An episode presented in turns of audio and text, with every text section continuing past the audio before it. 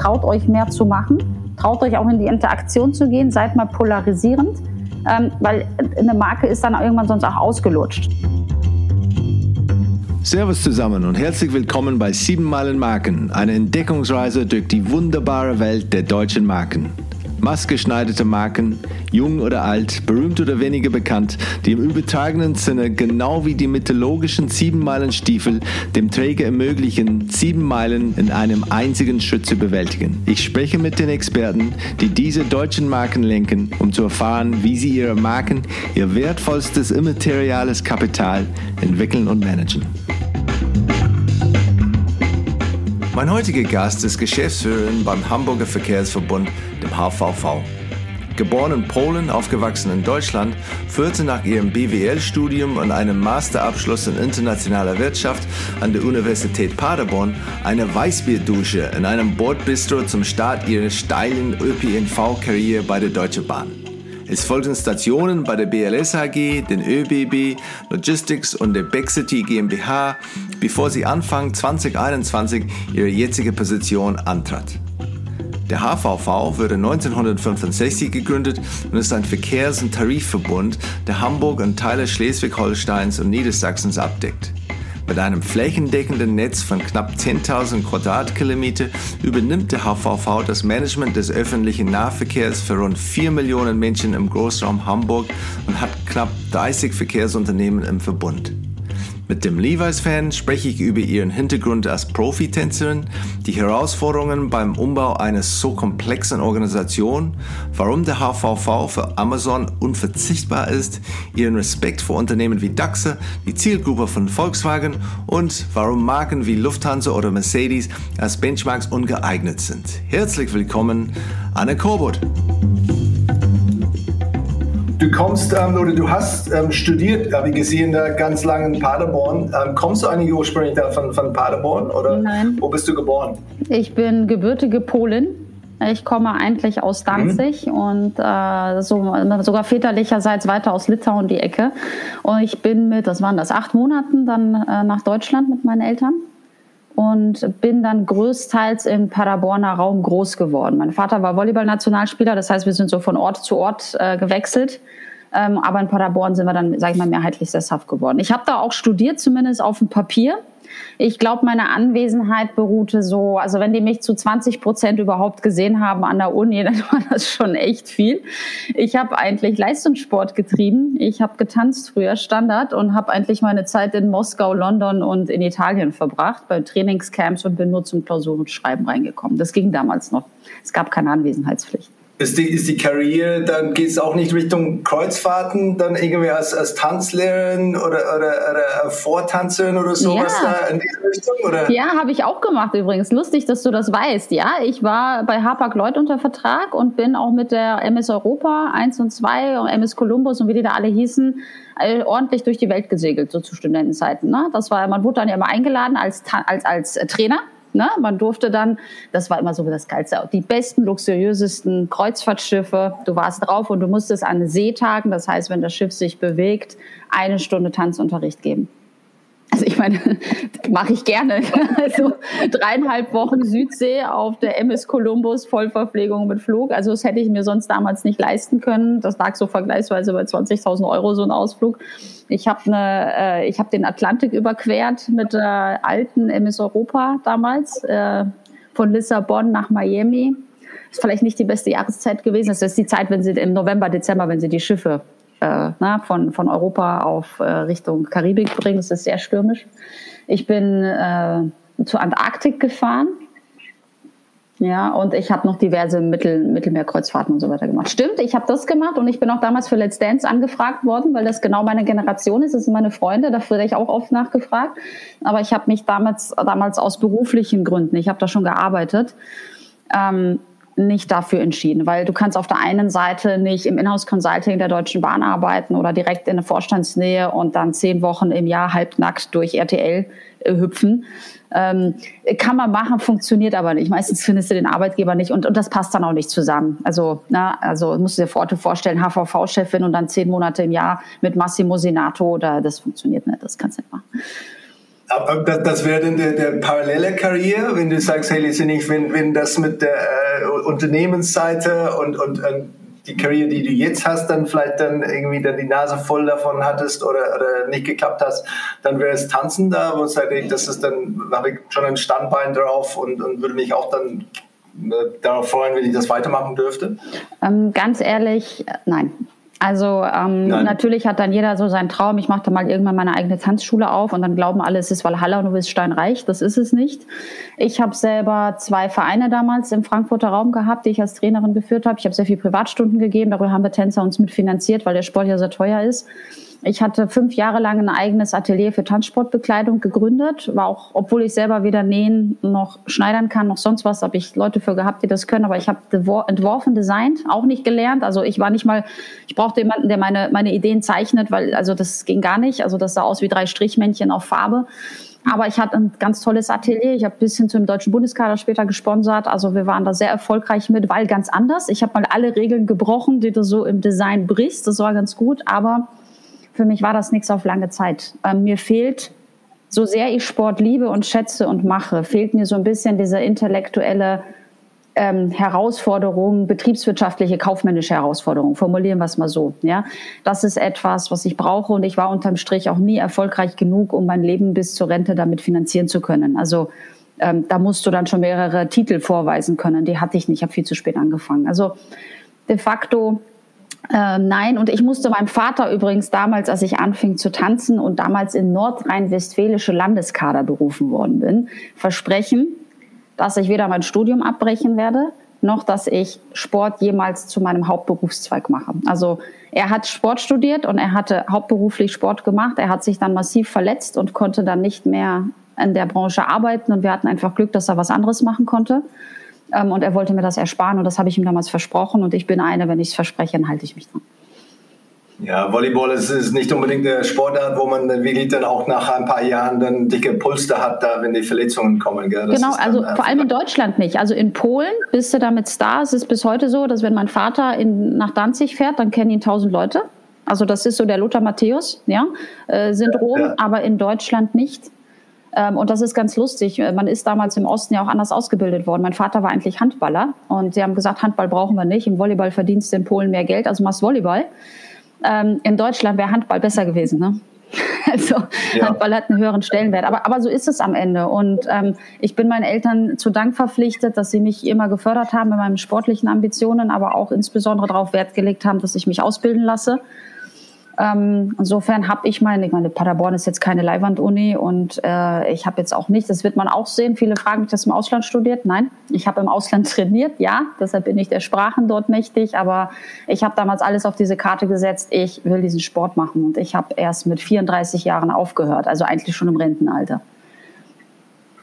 Und, und war, war eine von deiner deine erste Markenkenntnisse ist durch den Tanzsport gekommen, durch irgendwie Tanzschuhe oder so. Äh, bei mir war es zum Beispiel Adidas, bei, bei Rugby-Schuhe Das ist eine meiner, die, die erste Marken, die ich schon, schon wirklich dann wahrgenommen habe als, als Kind. Mhm. Äh, wie war es für dich? Also ich habe mal im Tanzsport meine eigene Marke mit Galore Couture, so heißt das Label, das gibt es heute noch erstmal gegründet, weil ich mit all dem was ich kennengelernt und gesehen habe, das hatte für mich nicht diesen Stellenwert, nicht diese Wertigkeit, nicht dieses, wenn du sagst, du hast ein Kleid von dem und dem, ja, also von, von uns damals, dann wusstest du, du hast ein Unikat, das war einmalig, das war handerlesen, das waren selbstgefärbte Farben, also das hatte wirklich so einen, so einen ganz expliziten Stellenwert, den sonst auch keine andere hatte. War natürlich preislich dann auch nicht das billigste Produkt, das war so, aber ich habe ja selber auch, zum Beispiel verarbeitest du da Straußenfedern, die habe ich selber in Südafrika eingekauft, ich habe die selber einfärben lassen. Ich habe ne, Stoffmuster in China besorgt, also ich bin auch durch die Welt durchgetingelt und habe immer irgendwas mitgebracht, wo ich gesagt habe, daraus kann ich es aufwerten. Das war in so einer Tanzszene. Ansonsten privat so im Leben, das war meine erste Levi's Jeans. Mhm. Levi's in Amerika, da war ich 14 oder so. Ist schon ein bisschen her. Und da weiß ich, das war, ich meine, ich kam jetzt auch nicht aus dem bestbetuchtesten Haushalt. Ne? Also wir mussten alle arbeiten, dass wir was haben. damals war so eine Levi's Jeans, das war das, das, vor allem wenn du aus dem Osten kommst, du konntest das ja alles nicht kaufen. Das kann man sich, das können sich Leute gar nicht in Deutschland vorstellen, ja. Und als ich, wir waren dann da und dann gehst du ja da in diese Stores und dann hat dir ja keine Ahnung, was das an Dollar gekostet hat. Und es war Größe 27 Weite, 32 Länge. Und das war damals viel. Wir haben uns diese Reise da wirklich drei Jahre lang gespart, dass wir mit der ganzen Familie dann nach Amerika fahren können für vier Wochen. Und ich habe diese Jeans erbettelt, weil ich mal dazugehören wollte in der Schule und so weiter. Und meine Mutter hat gesagt, sie kauft mir diese Jeans nicht, weil ich passe dann eh in drei Jahren immer rein. Und ich habe gesagt, doch. Und das Lustige ist, ich habe diese Jeans bis heute. Ich passe in 27, 32 trotz zweier Schwangerschaften immer noch rein. Und ich habe sie nie hergegeben, John. Weil sie für mich der Inbegriff das erste Mal war von für andere Leute ist das heute, weiß ich nicht, ein Auto, ein iPhone, ich habe keine Ahnung, was heute so einen Stellenwert hat, aber für mich war das was ganz Besonderes. Und deshalb ist für mich, wenn du mich heute nach einer Jeans fragst, vollkommen bescheuert, ne? Mich einer fragt nach einer ordentlichen Jeans, ich habe keine Ahnung nach ordentlichen Jeans, ja, aber ich kenne nur Levi's und dann haben wir Mustang gehört, aber das ist nicht das Geile, das braucht keiner. Gut, dass ich mein, mein, mein Levi's Hemd getragen habe ja. heute, das ist dann, äh, genau, passt, passt, dazu. Bist du die Marke noch, äh, noch heute, bist du treu bleiben, äh, geblieben? Ähm, ist denn auch etwas, was, hey, wenn es mit Jeans kommt oder inzwischen da geht, gehst du auch da ein bisschen Fan mit anderen, anderen Marken? Ja, natürlich, irgendwann hast du als Mädel diese Guess, ne, irgendwann musst du da ja Strasssteine auf deinen Jeans draufkleben, aber wenn ich jetzt, äh, ich werde ja dann älter, die Phase vergeht geht dann ja auch wieder. Ich bin ja jetzt vor zwei Tagen 42 geworden, da trägt man dann halt nicht mehr so Straß drauf. Aber ich kaufe bis heute diese Levi's Jeans, ja. Also das ja. ist ganz komisch. Es ist bei mir hängen geblieben. Es ist mhm. genauso hängen geblieben wie, ich weiß nicht, ob du Bon Duell kennst.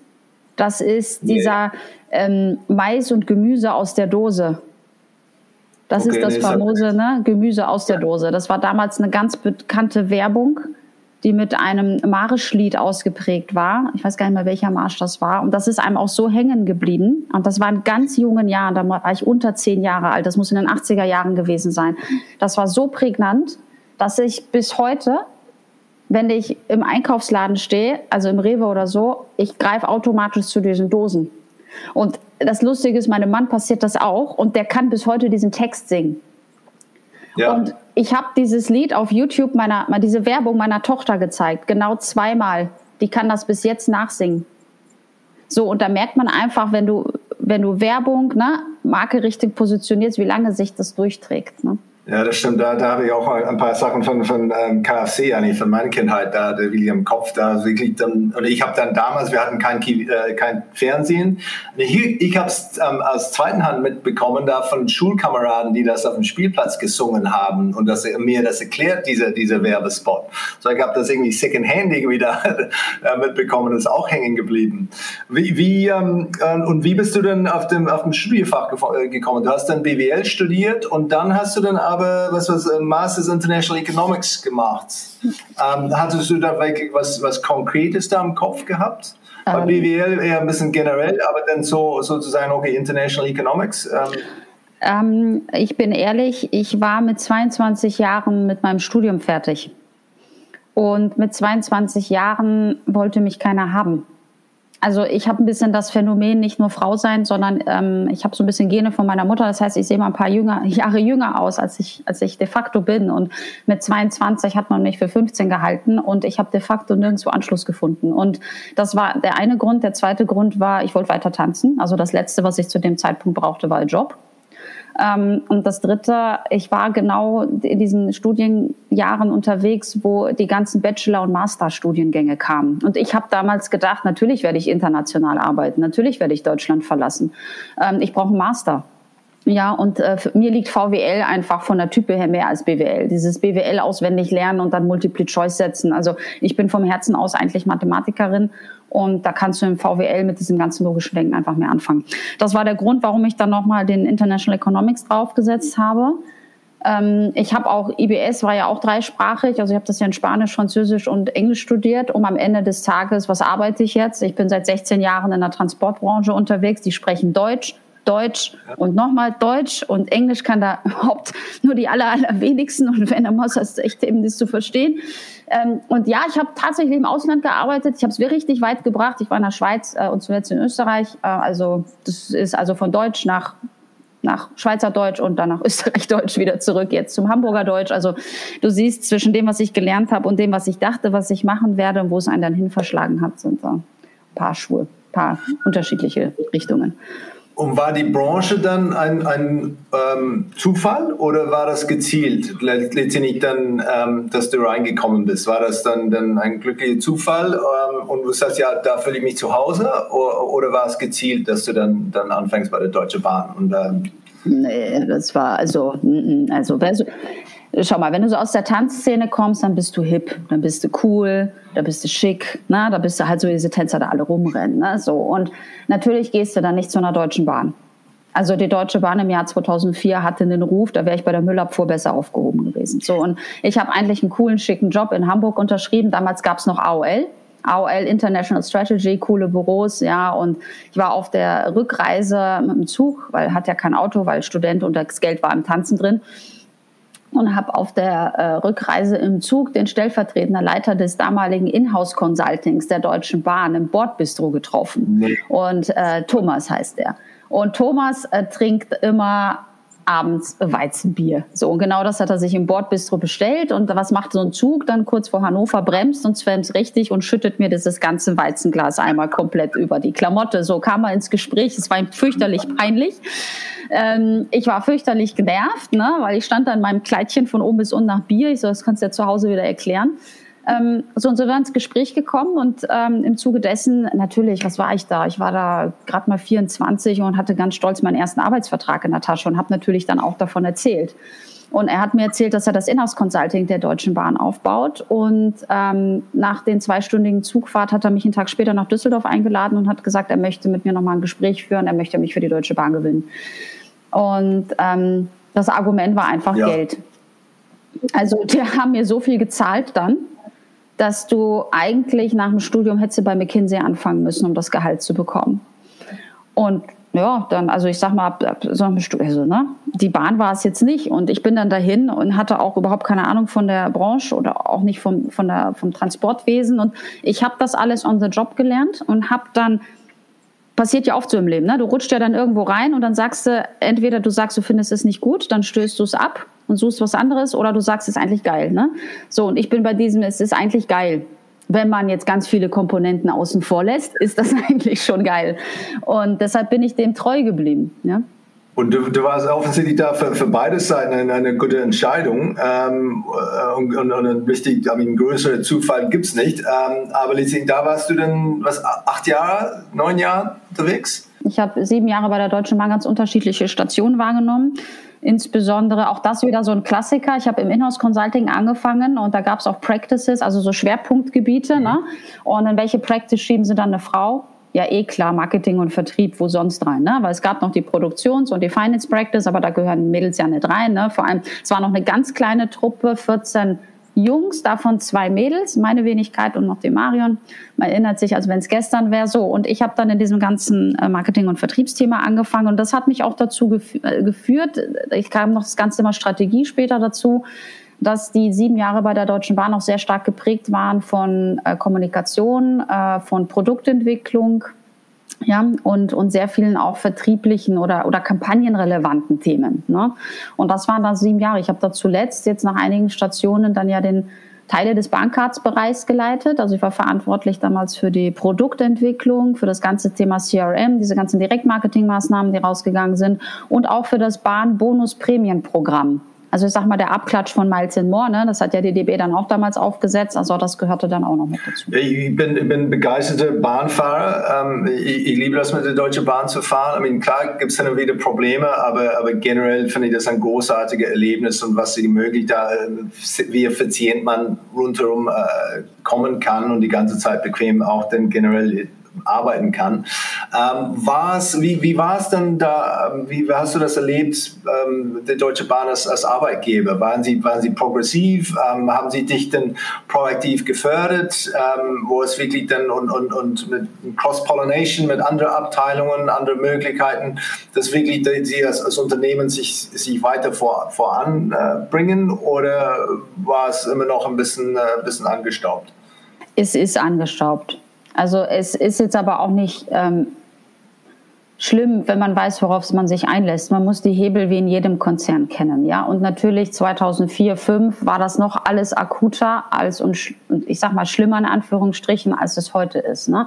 Heute öffnet sich da die, die DB. Sie versucht Führungskräfte reinzuholen, junge Talente reinzuholen. Sie schafft eigene Bereiche und Räume, wo anders oder sag mal progressiv denkendere Leute oder die auch einfach größere Zusammenhänge sehen als nur in einem Silo, ja, sich auch ähm, austoben können. Das schaffen sie, aber grundsätzlich krankt jeder Konzern und da sind auch alle anderen topmodernen äh, Konzerne dieser Welt auch nicht ausgenommen irgendwann an ihrer Größe. Und umso größer du eine Firma hast, umso mehr Strukturen und umso mehr Regeln brauchst du.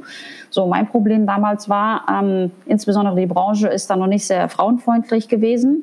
Aber es war jetzt auch nicht so, dass man mich da schlecht behandelt hätte, sondern da sind auch viele Mädels nicht hingegangen. Du bist dann eher zur Lufthansa gegangen. Ne? Also, und dann auch meistens als, als Stewardess. Ne? Also du bist dann wirklich, wer ist denn zur Deutschen Bahn gegangen? Also warum auch? Ne? Das, das gab überhaupt keine Gründe dafür.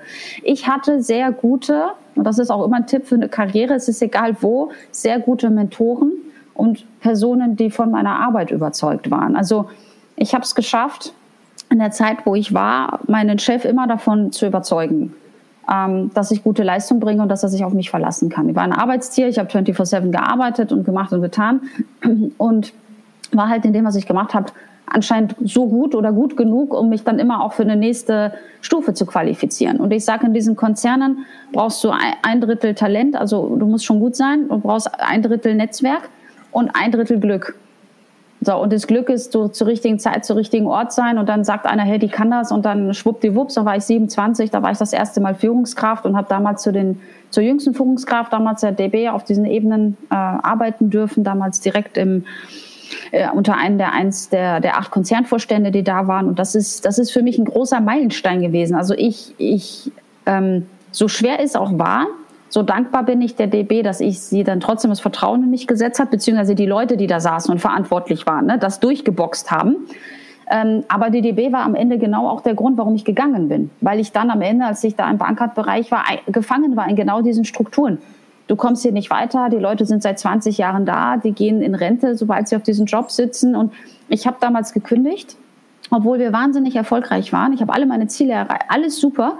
Ich habe trotzdem gekündigt, ich hatte keinen neuen Job. Ich wusste nicht, was ich danach machen soll, weil ich mich nicht mehr gewertschätzt gefühlt habe, beziehungsweise keine Perspektive mehr für mich gesehen habe. Wertschätzung war da, aber wie, wie machst du denn weiter? Also, ja. und das Schöne ist, wenn ich heute zurückblicke, es sitzen immer noch die gleichen Leute auf den gleichen Positionen. Das heißt, wäre ich nicht gegangen, wäre ich eine davon. Was ja okay ist, hast einen sicheren Job, kannst es machen, aber es ist nicht meins. Ne? Und sind Sie, Sie die Leute, die, ähm, du hast schon vorher, glaube glaub, dass er um, dich selbst beschrieben, letztendlich entweder findest du es geil und sagst, ja, super, mache ich das, oder sagst, nee, es gefällt mir nicht und es geht. Aber es gibt auch die Leute, die sagen, es gefällt mir nicht, aber ich bleibe. Ähm, sind Sie die Leute da in diese Kategorie, wo man sagt, hey, letztendlich, Sie wollen das eigentlich nicht viel bewegen, ähm, Sie haben kein großes Interesse daran, ähm, Hauptsache das aussitzen, äh, bis Sie da in Rente gehen, ähm, obwohl es eigentlich keinen Spaß mehr macht? Also ich sag mal ein Teil natürlich, also die wirst du immer finden, aber ich glaube, dass du auch mindestens einen große, großen Anteil von Leuten findest, die schon dann sehr assimiliert sind. Du bist dann so Teil des Schiffs irgendwie, Teil dieses, dieser Firma. Du bist dann dabei, du profitierst natürlich, äh, bist ein sicherer Arbeitsgeber, ne? du hast deine Familie da gegründet, du hast ein Haus gekauft, gebaut. Ich meine, so eine Veränderung, so einen neuen Job anzunehmen, hat ja auch sehr viel mit Veränderungsbereitschaft zu tun. So, wenn du schon eine gute Führungsfunktion hast und du hast dich nicht anpatzen lassen und machst einen guten Job, dann bist du drin. Und wo willst du dann raus? Ne? Als einer der größten Arbeitgeber in Deutschland. Und ähm, ich bin ja auch nur weitergekommen, weil ich massiv veränderungsbereit war, was mein Wohnort angeht. Also ich habe in Frankfurt gearbeitet, ich habe in Berlin gearbeitet, dann habe ich in Bern gearbeitet, dann bin ich nach Wien gegangen und jetzt lebe ich noch in Wien und arbeite für Hamburg und fliege da regelmäßig rein oder fahre mit dem Nachtzug. So, also ähm, ich will nur sagen, das hat, erfordert ja eine sehr hohe Flexibilität. Und ich glaube, die haben dann nicht alle. Oder bin mir ziemlich sicher, dass sie alle nicht haben, weil ich merke ja, wie die Leute mich entgeistert anschauen und sagen, was, du lebst noch in Wien? Wo ich sage, es ist ja egal, wo mein Tannenbaum gerade stehen, wenn wir hier eh gerade alle remote reden und dass ich da noch Probleme habe, dass das Haus nicht fertig wird und so weiter. Das ist mal davon losgelöst. In der aktuellen Zeit könnte ich sogar in Hamburg wohnen und in hätte ich eine, was ich hätte ich eine Ferienwohnung in was sagen wir jetzt Mallorca könnte ich auch in Mallorca hocken, weil es de facto doch egal ist, wo du gerade sitzt. Ne? So und das hat aber was mit flexiblem Mindset zu tun und und Sieht man das als was Positiven oder sieht man das als Hürde? Also ich habe auch ein Haus gekauft und ich bin dann trotzdem weggezogen, habe das Haus vermietet. Also für mich ist das keine Hürde, irgendwo anders hinzugehen, nur weil ich ein Haus oder Eigentum besitze. Weißt du, was ich meine? So, aber für viele ist es das. So, und ähm, ich glaube, das ist ein ganz unterschiedliches Mindset von Leuten. Und natürlich, ähm, das hast du jetzt aber nicht nur bei der Deutschen Bahn, das hast du überall. Wenn die dann sich mal assimiliert haben in ihr Umfeld, ähm, dann passen sie rein, machen aber trotzdem einen, einen sehr guten Job. Und natürlich gibt's dann aber auch die, die sitzen es ab die sind genervt, die sind enttäuscht. Ich meine, wenn du 30 Jahre bei so einer Firma bist, dann hattest du mal deine Hochphasen ne, und dann mal deine Downphasen und die wenigsten halten sich im hohen Alter auf hohen Positionen. Ne? Die meisten rutschen dann ja irgendwo durchs Raster durch und dann kommt da eine hohe Frustration dazu und dann wird's anstrengend. Dann machst nicht, nicht so viel Spaß. Und dann, dann bist du dann ähm, in der Schweiz fündig geworden, oder? Äh, du bist nach, nach Bern umgezogen. Ähm, was war das BLS AG? Richtig, also BLS AG, das ist am Ende, das ist eine, wie so, das ist auch ein äh, Eisenbahnverkehrsunternehmen. Das ist also in der Schweiz ist das größte die SBB. Ähm, also das ESBB ist wie die Deutsche Bahn und danach gab es, ich sage immer so eine Schwestergesellschaft. Die sind nicht gesellschaftsrechtlich verflochten, aber es ist so die kleine Konkurrenz oder die zweitgrößte Eisenbahngesellschaft in der Schweiz gewesen. Die ist faktisch im Berner Oberland unterwegs gewesen und hat so angebunden Bern, Bern-Luzern, Bern-Thun, Interlaken bis rüber nach Lausanne. So, und ich bin damals wegen meinem damaligen Lebensgefährten äh, dann in die Schweiz gegangen und habe mir dann in der Schweiz ähm, einen Job gesucht und das war das Gleiche. Ich habe in Bern gearbeitet, aber ich wollte in Bern nicht leben. Ich habe gesagt, wenn ich in die Schweiz ziehe, ne, ehrlich Leute, dann habe ich einen See vor der Haustür und Berge. Und in Bern hat das nicht in der Konstellation, wie ich mir das vorgestellt habe. Und deshalb bin ich nach Luzern gezogen. So, in Luzern habe ich ja nicht gearbeitet. Das heißt, ich bin jeden Tag eine Stunde 15 door-to-door ins Büro gefahren. Ne? Weil ich diese Form an Lebensqualität für mich haben wollte. Ne? Auch das ist ja, viele würden das gar nicht machen. Aber ich, gesagt, ich fahre da jetzt nicht hin und dann, dann gucke ich da wieder vor das nächste Hochhaus. Ne? Also das brauche ich nicht. So, und bin da ganz bewusst in einen Bereich reingegangen, der gar nichts mit dem zu tun hatte, was ich bisher gemacht habe. Also ich kam, hatte ja sehr stark diese Vertriebs- und Marketing-Schiene drauf und ich habe gesagt, wenn du in dieser Branche überleben willst und ernst genommen werden möchtest, was eh schon schwierig genug ist, dann musst du das, das harte Eisenbahngeschäft lernen. So, und wo lernst du das? Das lernst du in der Disposition draußen am Stellwerk, also gehst raus und schaust, wie die Züge gefahren und gedisponiert werden. Und oder du gehst in den ganzen Bereich der Angebotsplanung. Also wie entstehen Fahrpläne, welche Infrastrukturmaßnahmen brauchst du dafür, wie werden Gelder allokiert, ne, etc. pp. Wie machst du einen integrierten Taktfahrplan? So, wie vernetzt du in, in der Schweiz im Speziellen äh, die Schiene mit den Bussen, auch mit dem Wasser, mit den Wasserwegen, weil die da ja viel mehr Seen haben, die sie dann ja auch integrativ einbinden. So, und dann bin ich, habe ich da den Bereich strategische Angebotsplanung übernommen. Das ist nicht mal die Angebotsplanung der nächsten fünf Jahre, sondern der nächsten 25 Jahre. Also da bist du echt ziemlich weit unterwegs. So, und dann sind das natürlich ganz andere People, ganz anderes Mindset, ganz andere Fragestellungen. Ne? Für mich war es wichtig, das war keine Herzensentscheidung für mich. Also ich habe das nicht gemacht, weil ich sage, das ist, das ist geil. Ja, ich habe es gemacht, um es zu lernen. Das war für mich wie eine Fortbildung, ein, ein Deep Dive da rein. Ich kann heute selber Fahrpläne gestalten, ich kann das lesen, ich verstehe, wenn man mir das vorlegt und ja, ich weiß, wie Züge aus dem System genommen werden, wie Instandhaltungszyklen laufen. Also ich habe dieses ganze grundtechnische Verständnis in diesen zwei Jahren erlangen dürfen. Natürlich habe auch einen Bereich zu führen gehabt. Ich musste auch Entscheidungen treffen, also ich musste da sehr schnell reinkommen. Habe auch an spannenden, sehr ähm, ingenieurslastigen Themen teilgenommen das auf Französisch, auf, auf französischer Seite. Das war dann die größte Herausforderung von allen. Also zwar Französisch gemacht, aber so Bahnfranzösisch ist ja schon mal was ganz anderes. Und ähm, das hat auch unheimlich viel Spaß gemacht ähm, und war eine bewusste Entscheidung ähm, fürs Lernen, wo immer mich, eine, äh, mich dann auch immer so viele Fragen, so wie gesagt, wie, wie gestaltet sich Karriere? Ich so, Karriere ist ein Weg, ist ein Lebenslauf und muss schauen, dass du so viele Facetten wie möglich abdeckst. Ja, weil wenn du so, wenn du auf eine Richtung gehst, dann, dann bist du halt ein Experte. Wenn du dich breiter aufstellen willst für General Management oder so, dann musst du einfach ein paar Sachen in deiner Branche mitmachen. Und dazu gehört das dazu. Und bis heute hilft mir das enorm, weil ich, ne, weil ich mitreden kann, weil ich, weil ich sehen, weil ich es beobachten kann und auch jetzt als Corona kam, habe ich eine Spedition geleitet als Geschäftsführerin. Auch da hat mir dieses Wissen geholfen, um zu verstehen, wie funktionieren denn Umläufe welche Linien kannst du abdrehen, welche musst du weiterfahren, was ein Zubringersystem ist. Es ist ja am Ende des Tages egal, ob du Züge planst, Busse, LKWs, Flugzeuge, egal. Also die Planungsprinzipien sind die gleichen. Und das war auch so bei der, bei der ÖBB, äh, oder? Warst du auch dann, äh, das war der, der, der ursprüngliche Grund, nach, nach Wien zu gehen, geht davon aus, oder? Genau. Also die ÖBB hat mich dann ähm, gesucht und gefunden. Ich bin dort dann äh, Leiterin Unternehmensentwicklung beim Personenverkehr geworden, also wieder zurück in diese strategische Schiene reingegangen ähm, und habe da durch die Bank weg von Fahrzeugmaterialbestellungsprojekten gemacht bis Instandhaltungskonzepte geschrieben. Ich habe äh, Vertriebsneuaufstellungen gemacht. Ich habe eine, eine, größere Preisstrukturreform, Pricing-Projekt für den, äh, für den Personenverkehr gemacht. Also so durch die Bank weg, was ich alles so die letzten Jahre gelernt habe, durfte ich da mal auspacken und natürlich auch auf den Schweizer Markt zuschneiden. Ich bin dann nach zwei Jahren dann Konzernstrategin geworden. Also habe das dann faktisch für den Gesamt, äh, die Strategie Unternehmensentwicklung dann für die gesamte österreichische Bundesbahn machen dürfen und habe mich dann aber ein bisschen spezialisiert auf den Güterverkehr. Also wenn du schon so lange Personenverkehr gemacht hast, dann dann, dann bist du im Trott drin. So und ich finde Logistik halt auch wahnsinnig spannend und ich bin dann eingestiegen in dieses ganze Thema Güterverkehrssanierung, Güterverkehrsplattformen, wie funktionieren diese Systeme ähm, bin da eingetaucht und habe dann aus der Funktion heraus dann auch später die ähm, damals noch 100% Tochter, also Speditionsunternehmen der österreichischen Bundesbahn übernommen. Also bin dann wirklich sogar von der Schiene weg auf die Straße, also LKWs wirklich. Ähm, Im Hauptlauf Dings. Ähm, in Österreich war das der größte Stückgut-Spediteur. Ähm, mit, muss ich dir rund vorstellen, was das was sagt, 10.000 bis 12.000 Palettensendungen auf Nacht. Ja, das ist schon, das ist schon über 30 Prozent Marktanteil hast du damit in Österreich und habe das faktisch als Sanierungsfall dann für die österreichische Bundesbahn übernommen und das zweieinhalb Jahre als Geschäftsführerin dann geleitet. In, innerhalb der Branche, ähm, was ist denn Logistik eher die, die Königsdisziplin oder äh, Königinsdisziplin oder ist es dann eher äh, Personen oder, oder ist es dann einfach egal? Oder, oder ja, das ist eine gute Frage. Natürlich wird jeder von sich selber behaupten, dass Seins natürlich das Schwierigste ist. Ne? Ich sag mal, sie haben ganz unterschiedliche Herausforderungen. Viel mehr im Wettbewerb steht natürlich die Logistik. Ja, ähm, die, der Personenverkehr steht dafür viel mehr im politischen Zentrum.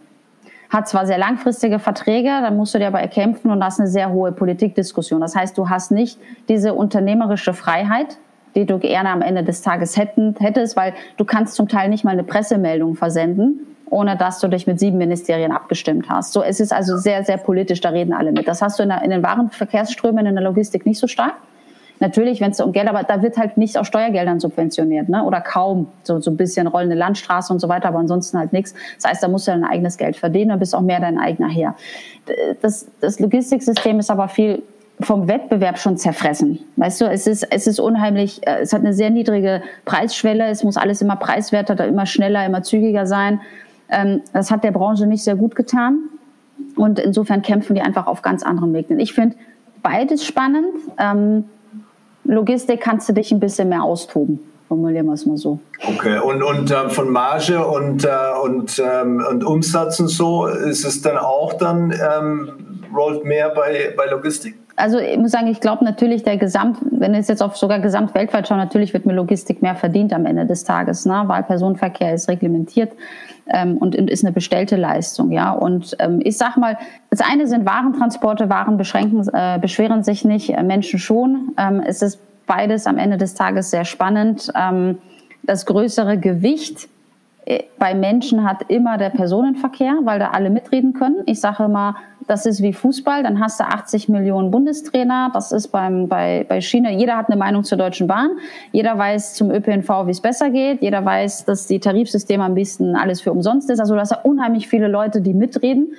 Ähm, du hast das in der Logistik nicht. Was, also ich weiß nicht, ich kenne ganz wenige privat auch Umfelder, wo jemand sich über, regst du dich mal maximal über einen DHL-Boten oder über einen Amazon auf, ne? Aber ansonsten flankiert das nicht so stark. Die, die logistischen Herausforderungen, sage ich mal, sind meines Erachtens, da sie von Tag zu Tag aufs Neue geplant werden, in der Logistik höher. Ähm, als, als im Personenverkehr, weil du im Personenverkehr einen stabileren Fahrplan hast, was nicht heißt, dass du Unterbrechungen, Baustellen etc. hast. Ne? Aber du hast dann einen anderen Abruf, stabileren Abruf als in der Logistik. Da musst du einfach schneller, ich sag mal in Anführungsstrichen, disponieren können. Und ist, ist, ist Logistik denn zum großen Teil eine Art Commodity-Geschäft, wo es eigentlich, eigentlich alles geht, ein Preis pro Kilometer, pro Kilogramm und pro Kubikmeter? Oder, oder ist es tatsächlich so, wo man sagt, nee, da kann man auch mit, mit dem Thema Marke ähm, äh, gut punkten und, äh, und da sind die, äh, sind die Kunden dann, dann auch markentreu und bleiben so auf, auf andere, vielleicht weniger spurbare Sachen als der, der Preis pro, pro Kilometer. Ja, das gibt es interessanterweise in der Logistik sogar sehr stark. Also ähm, da erlebst du, also ich sag mal eins, der, wenn mich jetzt fragen würdest, der wertvoller, wenn ich jetzt als Wort wertvoller sagen muss, also der, der, der Marken, wo die Leute dran sind, weil sie sagen, ähm, ich möchte, dass, dass das mein Dienstleister ist, weil dort bekomme ich meine Qualität, da bekomme ich meinen Support, da ist jemand sofort am Telefon, wenn ich ihn anrufe und einfach jemand, der auch für Premium am Ende des Tages steht, ist mit Abstand der DAXer. Ja. Also der, die DAXer Logistikgruppe, also die ist preislich one of the tops. Ja, also billig ist das nicht, das kannst du woanders günstiger haben, aber du kriegst es nicht zu diesem Full Service. So, und da sieht man einfach, wie über konstante Arbeit, Basisarbeit seit Jahrzehnten dieser Firma DAXA es zu einer Marke geschafft hat in der Logistik. Wenn du sagst, dass du, dass du deine Ware mit DAXA fährst, dann denken gleich alle, na, dann hast du aber schon den besten. Ne? Also äh, da kriegst du dann Qualität für. Ne? Und natürlich wissen sie auch, dass du dafür zahlen musst. Ne? Und da gibt es natürlich dann auch Gegenbeispiele, wo es egal ist, die fahren dir dann jeden direkt zu jedem Preis. Ne? Das, ist, äh, das ist am Ende des Tages so. Und ich habe ähm, selber auch äh, in meiner Zeit hier in Österreich natürlich eine Spedition geführt, die damals mal, sage ich mal, in, zu ein, einen sehr hohen Markenwert hatte, also dass sie eine, also die erste Spedition war, die diesen 24 Stunden Delivery Service angeboten hat in Österreich. Ne? aber die durch massive, sage ich mal, Fehlentscheidungen und Fehlinvestitionen so ins Trudeln gekommen ist, ähm, dass sie einen extremen Markenverlust, Imageverlust erlitten hat, so massiv, dass wirklich über 20, 30 Prozent der Kunden gegangen sind. Ja, obwohl es eine mal, sage ich mal, der Premium-Marken damals gewesen ist, aber auch zu einem sehr günstigen Preis. Also du erlebst das sogar in der Logistik ähm, sehr, sehr stark, dass, dass du dir diesen Namen oder diese Marke erarbeiten kannst. Wenn du natürlich auf der anderen Seite auch das DAXA Appearance oder ich sag mal Logo, Look and Feel kommst, dann kannst du sagen, die würden mal ein Refreshment benötigen, ja, weil das ist, äh, das ist einfach nur schön ist anders, ja. Es ist weder State of the Art, es ist nicht schön, es ist einfach blau und gelb und es ist alles Augenkrebs und es hat aber einen sehr hohen Wiedererkennungswert und ich weiß nicht mal, wenn du das redesignen würdest, ob es einen Kunden mehr geben würde, weil die, die, die Marke besteht, wie gesagt, nicht aus dem Bild und das finde ich ja das Tolle, sondern es besteht aus den dahinterliegenden Werten und Arbeiten. Und das haben die geschafft. Also egal, ob du es dann fancy cool machst oder nicht. Ja, und da, I mean, da zumindest in Neuseeland war es so, Logistiksunternehmen waren immer traditionell sehr stark unterwegs beim Sportsponsoring. Das war ein größtes größte Thema von dem. Ich glaube, keine große strategische äh, Hintergedanken, sondern nur weil, weil der Inhaber wollte dann auch auf der Tribüne sitzen. Ähm, aber die waren trotzdem ähm, teilweise sehr konsequent mit ihrer Markenentwicklung durch die, die, die Färben und die verschiedenen Brandcodes und, und wie gesagt von, von solchen Aktivitäten. Ähm, mhm. Aber lass uns dann von, von deiner deine, deine aktuelle Rolle dann sprechen. Du bist dann erst ein riesiges Job bei der, bei der Hamburger Verkehrsverbund, ähm, HVV. Ähm, bist da Geschäftsführerin. Und wenn ich das richtig verstehe, habt ihr eine Menge ähm, ich weiß nicht, sind die Töchter oder ist es dann oder Mitglieder oder ist es dann irgendwie 25 oder 26 verschiedene Unternehmen, die zu diesem Verbund gehören? Ähm, genau. Wie, wie ist diese, diese Struktur eigentlich dann? Also wir sind nicht gesellschaftsrechtlich verflochten. Sie sind faktisch eher sowas wie Mitglieder. Also wenn du im HVV fährst als Verkehrsunternehmen, bist du automatisch Mitglied im HVV. Ja? Das heißt, du unterlegst der Marke, du unterlegst der Tarifbotschaft, der Vertriebslandschaftssysteme. Ne? Aber ansonsten sind das alles eigenständige AGs oder GmbHs ja, die äh, auch selbstständig agieren und ihre eigenständige Verantwortung haben. Und historisch dann, ähm, was, was war, war die Grund dazu? Warum, warum gibt es den, den, Verbund? Was ist denn, was ist die Designberechtigung? Ja, oder vielleicht die ursprüngliche Designberechtigung und, und wie siehst du das äh, zukünftig dann? Also äh, der Gro Verbund äh, wurde 1965 gegründet als einer der ersten Verbünde und zwar sogar aus vier großen Verkehrsunternehmen heraus. Ähm, Ihr müsst euch vorstellen, vor 1965, wenn du unterschiedliche Verkehrsträger genutzt hast, musstest du jedes Mal einen, ein einzelnes Ticket kaufen. Also wenn du mit dem Bus gefahren bist, brauchtest du von der Firma das Busticket, dann bist du in die U-Bahn gestiegen, dann musstest du das U-Bahn-Ticket kaufen, dann bist du wieder Bus gefahren, musstest du wieder Busticket kaufen. So und das hat natürlich alle total genervt. Ja, weil das ist ja, wenn du weißt, dass du über 70 Prozent heute der HVV-Kunden, Umsteig, Umstiegekunden zwischen Verkehrsunternehmen sind, ne, müssten ja über 70 Prozent der Kunden sich alle separate Tickets, da wird es ja wahnsinnig werden. So, und diese Verkehrsunternehmen haben das also gesehen und gesagt haben, so geht das nicht. Wir müssen uns eigentlich zusammentun und eine Tarifgemeinschaft zusammen gründen und einen gemeinsamen Vertriebszugang gründen, dass du mit einem Ticket uns alle fahren kannst. So, und dadurch ist dieser weltweit erste Verbund, und das war auch die größte Innovation eigentlich, was dir der HVV geschafft hat, weil dieses System wurde dann ja auch sogar weltweit dann ja transportiert. Ich meine, andere sagen immer, das ist ein Kartell. Meine, das kannst du sehen, wie du willst. Es ist aber erlaubt. Ne? Also es gibt de facto, es ist ja nicht de facto eine Preisabsprache, sondern du sagst, es gibt einen Preis X und wir im HVV sind dafür verantwortlich, dass diese ganzen Gelder, die eingenommen werden, dann richtig zwischen den Verkehrsunternehmen aufgeteilt werden. Also es ist jetzt nicht so, dass das, wenn du jetzt am, am Hochbahnautomaten was kaufst, dass der Hochbahn automatisch das Geld gehört. Ja, so die Hochbahn hat einen Einnahmeschlüssel, die bekommt x Prozent aus dem Top dann am Ende des Tages, gemessen an ihrer Verkehrsleistung und gemessen an dem, wie viele Fahrgäste mit ihr fahren. So und das war diese Innovation.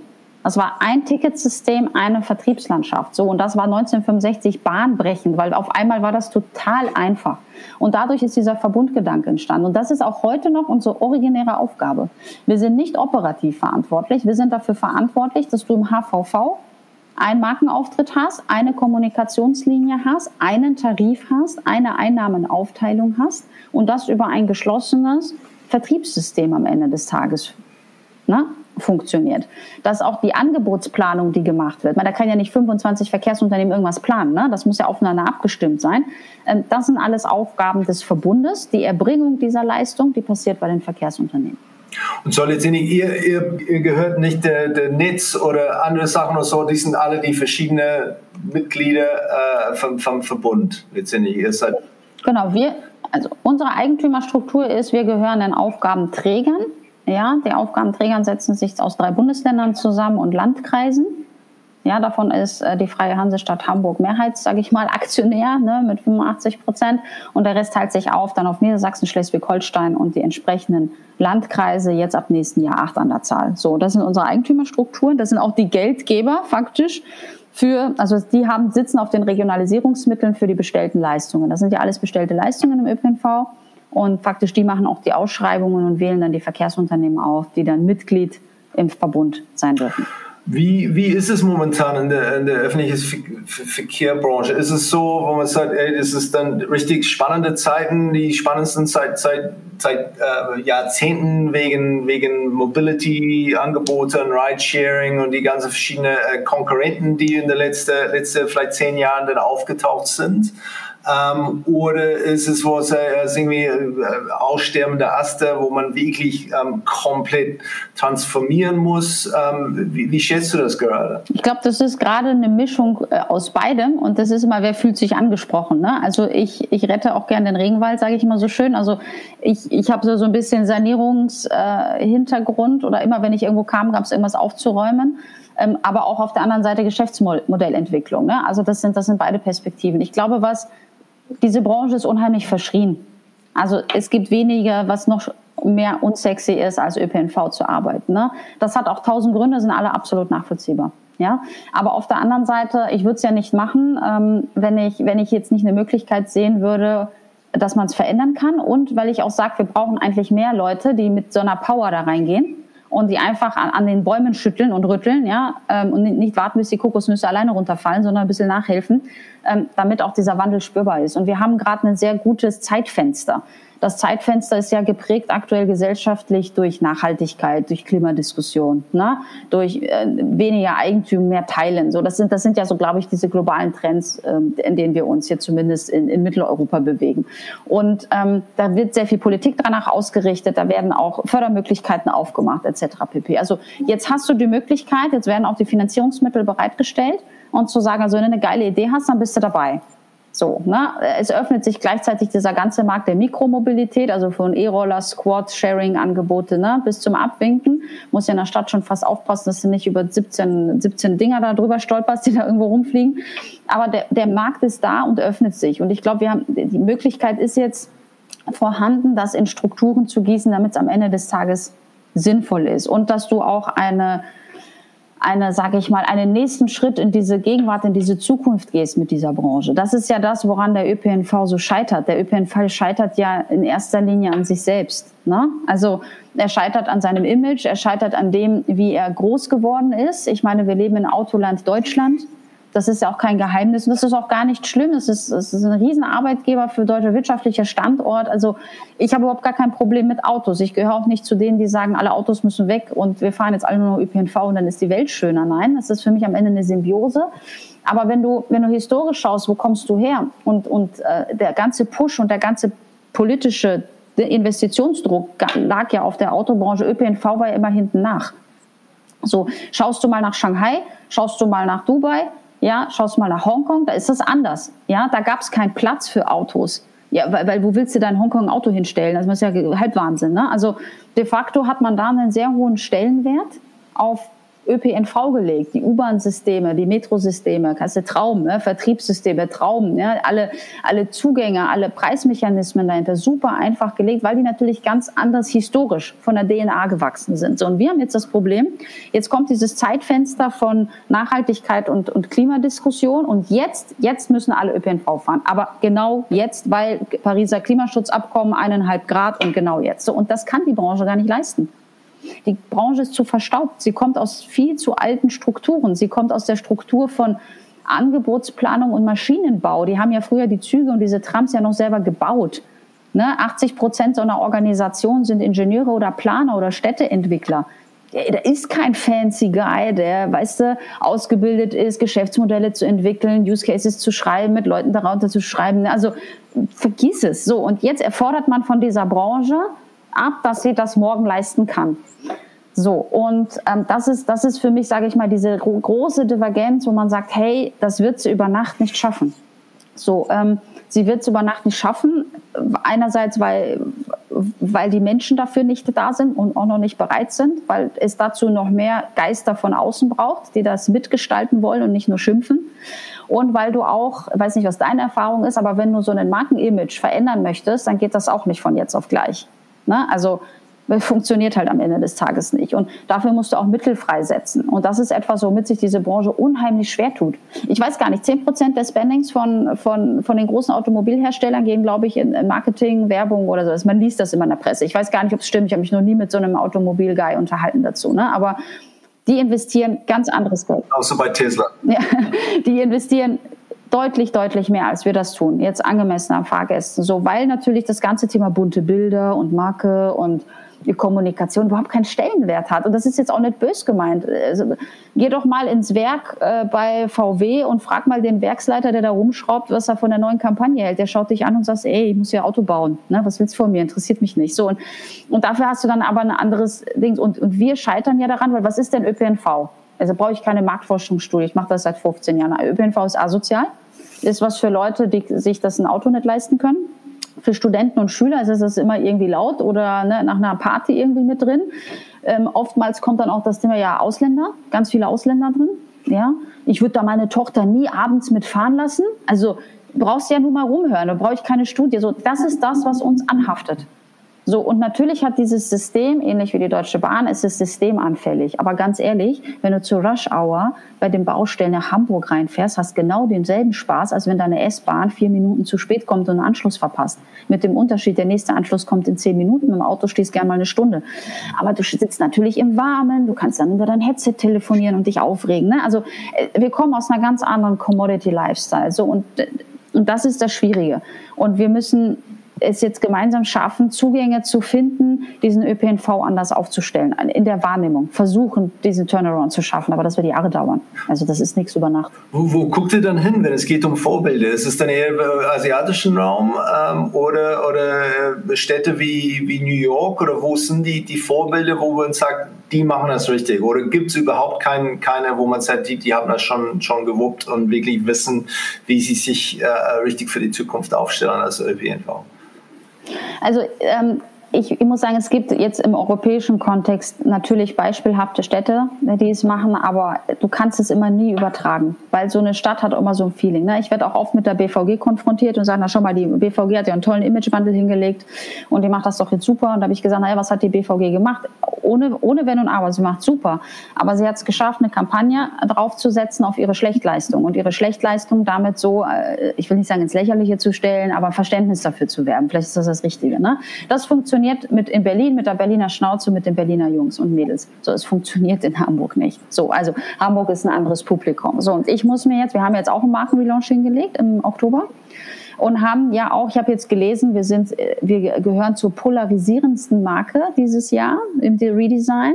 Durfte ich gestern oder vorgestern lesen. Das finde ich spannend. Also entweder du findest es gut oder total scheiße. Das ist, das finde ich super.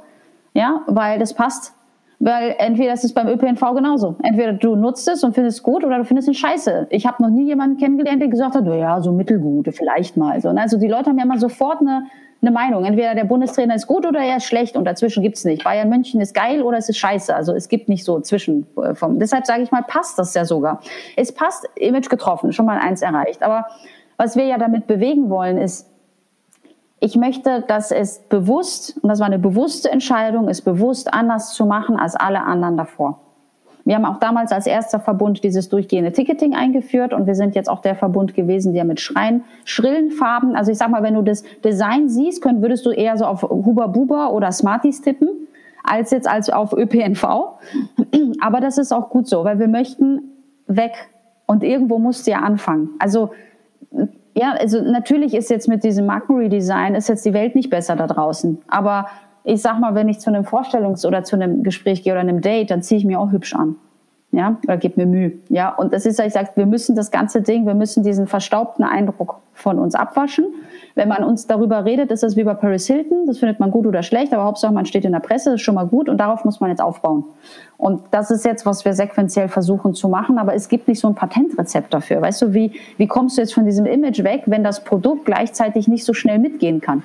Aber, aber inzwischen gibt es noch nicht, ähm, oder gibt es schon diese Art ein Rezept, wo man sagt, okay, bei, bei, weil letztendlich die, die Themen sind die, die gleiche, weil, weil fast gehe ich davon aus, bei jeder Stadt, wo es sagt, hey, letztendlich wir konkurrieren inzwischen mit, mit die Leute mit ihren eigenen Autos, mit E-Scooters, mit, mit Ridesharing und so weiter, ähm, haben schlechten Ruf, ähm, uns unsicher, schmutzig, ähm, vielleicht nicht so pünktlich, ein bisschen in den Jahren gekommen, Dingsbums.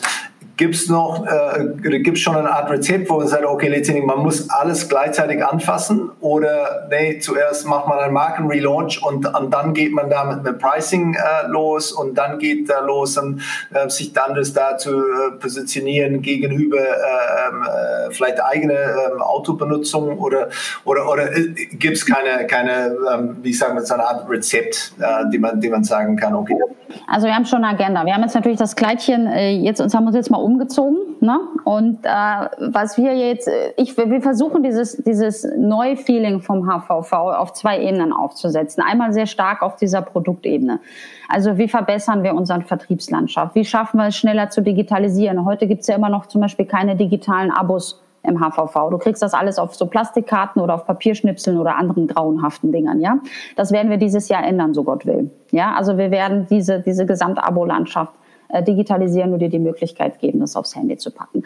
Wir bringen neue Tarifprodukte in den Markt. Ja, wir überlegen uns neue Kampagnen, die wir im Sommer, wenn Corona ein bisschen vorbeigeht, bespielen können. Also wir haben immer diese, diese Facette des, eine Marke macht, lebt ja dann nicht am Ende des Tages nur über Versprechen oder über bunte Bilder, sondern auch sehr spät, dass du eine Form von Qualität oder Veränderung auch lieferst. Ne? Und das ist das, was du, was, was wir auf jeden Fall kontinuierlich weiter verfolgen. Ähm, auf der anderen Seite, was für mich aber auch sehr wichtig ist, eine Marke muss auch irgendeine Form von Emotion und Gefühl hervorrufen.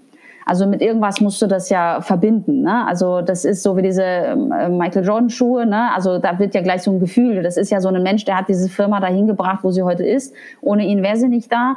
Und du hast natürlich damit auch so gleich ein Gefühl, eine Attitude mit verbunden ist. So und was ist was ist der HVV als Attitude am Ende des Tages? So und für mich ist das ich glaube nicht, dass es richtig wäre, wenn die Verkehrsunternehmen dem ein Attitude geben, sondern ich möchte eigentlich das Gefühl von den Menschen haben, die, die es nutzen. Der HVV, und ich glaube, das ist das, was, woran ich versuche zu arbeiten, den Leuten sollte bewusst werden, was alles an deinem Leben im HVV passiert und für was der HVV in deinem Leben eine Antwort sein kann. Nicht muss, ja, aber es kann eine sein. Ich habe gesagt, am liebsten würde ich mal den HVV für 24 Stunden stillstehen lassen. So, und dann würde ich mal schauen, wie groß die Kritiker dann sind. Ja, ich habe einfach gesagt, natürlich, nobody's perfect und wir arbeiten dran und wir haben hier vergleichsweise in Deutschland mit die höchste Qualität Wenn du aber Teil im System bist, dann bemängelst du immer alles, was dann gerade nicht passiert. Und ich sage, ja, da müssen wir definitiv besser werden und mehr Angebot und mehr dies und jenes. Aber wir müssen auf eine irgendeine Art und Weise auch anfangen, das wertzuschätzen, was wir haben. Und ähm, meistens merkst du dann ja erst, wenn es weg ist. Das ist immer so der härteste Cut. Also ich sage, am liebsten würde ich mal sagen, von HVV ist wie so ein Puls, was atmet denn mit? Und das war zum Beispiel ganz interessant für mich, das wusste ich selber nicht. Wir hatten ja ähm, zu Corona-Zeiten in der letzten Welle äh, Nachtfahrverbot ausgeholt. Ne? Also wir sind ab 10 Uhr, glaube ich, abends ist dann nichts mehr gefahren. So, da hätte sich Amazon bei uns gemeldet. Weil Amazon in der Nachtschicht für das Verpacken unserer Prime-Kunden, da zähle ich mich auch dazu und ganz viele auch, ja, äh, nachts dann ab halb zwei oder so eine Schicht stellt, beziehungsweise einen Schichtwechsel hat. So, die Leute kommen mehrheitlich mit dem ÖPNV. Das heißt, wir hätten, wir haben das Ding eingestellt und die hätten die Leute nicht zur Arbeit bekommen. So, und jetzt wird ja auf einmal, und das ist das, was ich meine. Wir wollen aber alle unser Päckchen schon haben. John, morgen, ne? Lockdown oder nicht. Also wenn da Prime bestellst und ich Prime zahle, dann habe ich das Zeugs morgens bis 12 Uhr hier. So, und das war halt so ein ganz springender Moment für mich, wo ich gesagt habe, wir haben es gelöst. Wir haben es zusammen mit, mit Moja und Joki gelöst, aber am Ende des Tages ähm, siehst du, welche Relevanz dieses System, da redet nie einer drüber. Da redet nie einer drüber, dass wenn wir, immer, ja, wer fährt denn das nachts, ne? Aber wenn wir da nachts nicht fahren, dann funktioniert Amazon nicht. Ganz einfach. So, und da gibt's ganz, ganz viele andere Beispiele. Und ich glaube, das sind so Bewusstseinspunkte, die du schaffen musst. Und du musst auch Bewusstseinspunkte drüber schaffen. Ich sage immer, jeder von uns oder viele von uns äh, erleben ja im Rahmen ihrer ÖPNV-Welt irgendwas. Also wer von uns hat nicht Hausaufgaben im Bus gemacht? Also ich habe es gemacht. Ne? Ähm, und, und das sind ja Elemente, ich bin ja nicht mit dem Bus gefahren, weil ich es toll fand, aber ich habe darin irgendwelche Erlebnisse geteilt. Ich habe eben erzählt, ich habe im Zug eine Jobzusage ja bekommen, dann am Ende des Tages für dieses Inhouse-Consulting, was signifikant mein Leben verändert hat, ja, oder in eine Richtung vorgegeben hat. Und ich möchte genau über dieses, diese, diese Ereignisse sprechen. Also was ist dir in deinem Leben mit und zufällig war der HVV dabei passiert, weil ich glaube, dass du diese Geschichten emotionalisieren kannst. Jeder von uns hat irgendwo so diese Geschichte. Meine Frau hat mit mir Schluss gemacht. Ich sag, du bist immer da. Fährst sein Auto, Frau hat dir, Ex-Frau hat dir deinen Autoschlüssel weggenommen, dich vor die Tür gesetzt. Naja, der Bus, der seit sieben Jahren bei dir da um die Ecke hält, vielleicht fährst du jetzt mal, sonst kommst du nicht weg. Ne? Also ich sage, es gibt, es gibt diese Stories und da möchte ich dran. Und das ist die zweite Schiene. Wenn mich einer fragt, ich finde, das ist die schwierigere. Äh, Produktentwicklung, das ist, liegt relativ auf der Hand, was du da machen musst. Da geht es eher so darum, du hast eine stringente Projektplanung, du musst die richtigen Leute dran bekommen und du musst einfach dranbleiben, dass die Sachen richtig passieren und viel Fehlervermeidung beheben. Aber dieses wie emotionalisiert, wer ist der Michael Jordan des HVV? Na? Ich habe ja nicht diese eine Leitfigur am Ende des Tages. Ne? Ich, ich habe nicht diesen einen Stern, sondern für mich sind die Sterne ja die Kunden, die da draußen fahren und die, die es noch nicht sind. Und, und da musst du ein Rezept finden und sich nur hinstellen und zu sagen, wir sind klimaneutral, ähm, nachhaltig, ähm, lärmreduzierend und wir schaffen Platz in den Städten. Weißt, das kannst du alles machen. Da kann man mich jetzt auch für kritisieren, dass ich das so sag es ist alles richtig und das tun wir, nur das ist wie so eine Basisleistung. Das ist ungefähr so, als wenn du sagen würdest, boah, mein Handy kann WLAN, ne? Wenn du denkst, ja, und jetzt? so, und ähm, das ist nicht mehr, das, das kannst keinem erzählen. So ich gesagt habe, das ist ja mal eine Grundvoraussetzung. Also mich würde es unfassbar wundern, wenn wir uns nicht klimaneutral bewegen würden im ÖPNV. Dann hätte ich ein Verständnisproblem. Ähm, aber das ist nicht mehr der, das ist kein USP das, das, das Auto hat das heute doch auch. Da sehe ich, schau doch mal, die Autos, die Auto, die Automobilbranche hat in den letzten drei, vier Jahren so einen Wandel hingelegt von, vom verpönten Verbrennermotor, den keiner mehr sehen wollte, zu diesen äh, Luxuskarossen, in Anführungsstrichen. Na, alles kommt aller, äh, irgendeine Mischung von James Bond und Mission Impossible daher. Die Autos sind riesengroße fahrende iPads. Ja, also was Mercedes da jetzt hingelegt hat, Chapeau. Ja, jeder will EQS, EQ irgendwas. Ne? Ich frage mich mal, war das vorher nicht möglich? Also natürlich, also ne, äh, früher waren die coolsten Autos die Teslas. Jetzt muss Teslas zusehen, dass sie finde ich, dass sie bei den nächsten Design-Hub schaffen, ne? weil da haben die anderen echt gute Arbeit geleistet. Ja, und jetzt können wir uns sehr lange darüber unterhalten, was jetzt CO2-neutraler ist. Den Bau eines Autos mit diesen Batterien oder der Bau einer, eines Zuges, weiß, das ist jetzt alles eine Diskussion, die führt zu nichts. Faktisch ist, dass dir diese Argumente fehlen. Na, und wenn dann noch dazu kommt, dass die autonom fahren und dann noch Sharing dazu kommt, was, was brauchst du dann noch ÖPNV, ne? Weil dann, dann fährt dich die Kapsel überall hin, dann muss ich auch nicht mehr zum Bus latschen. Ne? Dann wird es, bist du wieder auf dem Thema Massenbeförderungsmittel, die großen Achsen stellen, weil natürlich nicht genug Platz und Raum ist, um diese ganzen autonom fahrenden Kapseln in der Zukunft abzufrühstücken. Wir fangen ja nicht an, in mehreren Etagen die Städte jetzt zuzubauen mit Straßen. So, und ich glaube, daraufhin muss man zuarbeiten und das ganze Ding in ein anderes Licht drehen. Sieht man, ähm, sehen die Mitarbeiter, ähm, verstehen sie auch ihre Rolle als Teil von dieser wirklich diese äh, systemkritische Aufgabe, die sie haben? Und, und was es ähm, was es für die Stadt und die Region heißt dann ähm, ihre Mitarbeit, Mitarbeit oder ist es so, ähm, sehen sie sich nicht als als äh, HVV äh, ähm, sehen sie sich eher als Mitarbeiter von den verschiedenen äh, äh, Verkehrsunternehmen? Also es kommt darauf an, in welche, welchen Bereich du schaust. Also äh, es gibt Bereiche, die natürlich nur innerhalb der Verkehrsunternehmen für ihre Aspekte relevant sind. Ne? Also das, das hat auch seine Berechtigung. Ähm, wenn es vor allem um diese ganzen sicherheitsplanerischen Bereitstellungsthemen, ne, dass dann auch die, die U-Bahns bereitstellen, Busse und das, das ist dann ihre Welt und das ist auch, das ist auch okay so. Ich glaube, wo wir den Schulterschluss schon gut geschafft haben, aber noch viel besser werden müssen, ist das ganze Thema gemeinsamer Vertrieb. Wir vertreiben ja über mehrere Verkehrsunternehmen zusammen. Wir haben Autowarten von mehreren Verkehrsunternehmen da stehen. Ja, wir haben unterschiedliche Prüfdienste, ähm, unterschiedliche Kundendialoge, unterschiedliche Beschwerdemechanismen, unterschiedliche Kundenzentren, die unterschiedlichen Verkehrsunternehmen gehören. Ne? Das ist nicht alles. Der Kunde sieht überall HVV, aber ist nicht überall. Aber HVV ist de facto nirgendwo drin, weil es gibt nicht das HVV physische, operativ betriebene Kundenzentrum. Ne? Es wird entweder von der Hochbahn oder S-Bahn betrieben. So. Und da arbeiten wir sehr stark dran, dass, die mit, dass wir die Mitarbeiter mitnehmen auf diese, auf diese bipolare Reise zu verstehen, ja, dein Gehaltszettel kommt von der S-Bahn oder von der Hochbahn, aber du bist HVV. Weil der Kunde, der da reinkommt, der hat gerade vielleicht ein gutes oder ein beschissenes Erlebnis mit vier unterschiedlichen Verkehrsunternehmen gehabt. Und dann ist das ziemlich wurscht, von wem du das Gehalt bekommst. Du sollst es jetzt gerade lösen. Ja? Und wenn ich ein Abo kaufe, dann fahre ich damit auch mehrere Verkehrsunternehmen und es ist mir wurscht, ob das Abo von der Hochbahn oder von der S-Bahn ausgegeben wird. Das nennt man bei uns dann immer so schön KVP, Kundenvertragspartner. Du ganz ehrlich, das ist dem Kunden total egal, wer sein Vertragspartner ist, weil wenn der ein Problem hat, sitzt er bei mir im Kundendialog. Der Kundendialog wird auch vom HVV selber gemacht. Aber wir haben noch einen Kundendialog bei der Hochbahn, bei der S-Bahn, bei der VHH und noch 17 anderen. So, jetzt kannst du dir vorstellen, schönstes Beispiel, der ruft einmal bei der S-Bahn an, dann einmal bei der Hochbahn und dann einmal bei uns. Wir wissen nicht, dass wir mit dem schon gesprochen haben. Jeder erzählt ihm was anderes. So, und, und das sind die Herausforderungen, die wir haben. Also, die, die Leute mitzunehmen ist ganz, ganz wichtig. Das gelingt uns in vielen Facetten, aber es ist ein ganz, ganz dickes Brett, weil wir da Silos aus den letzten Jahrzehnten aufbrechen müssen.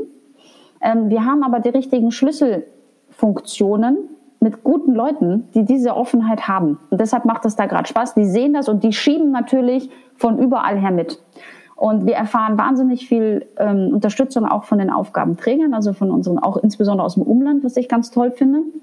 Und jetzt geht's nur darum, die Leute, weißt du, wenn du, das ist so, wenn du da 30 Jahre immer das Gleiche machst und jetzt kommt einer und sagt, jetzt sind wir HVV und jetzt, äh, ne, jetzt, jetzt machen wir es anders anders und jetzt musst du deine Logos mal zurücknehmen und das wird jetzt in den Vordergrund gestellt und wir kommunizieren auch als HVV, dann ist das natürlich für den einen oder anderen eine, eine Revolution oder Kriegserklärung. Also das kannst du dir dann überlegen. Und es ist nicht, es ist nicht immer einfach und uns passieren da auch noch viel zu viele Fehler.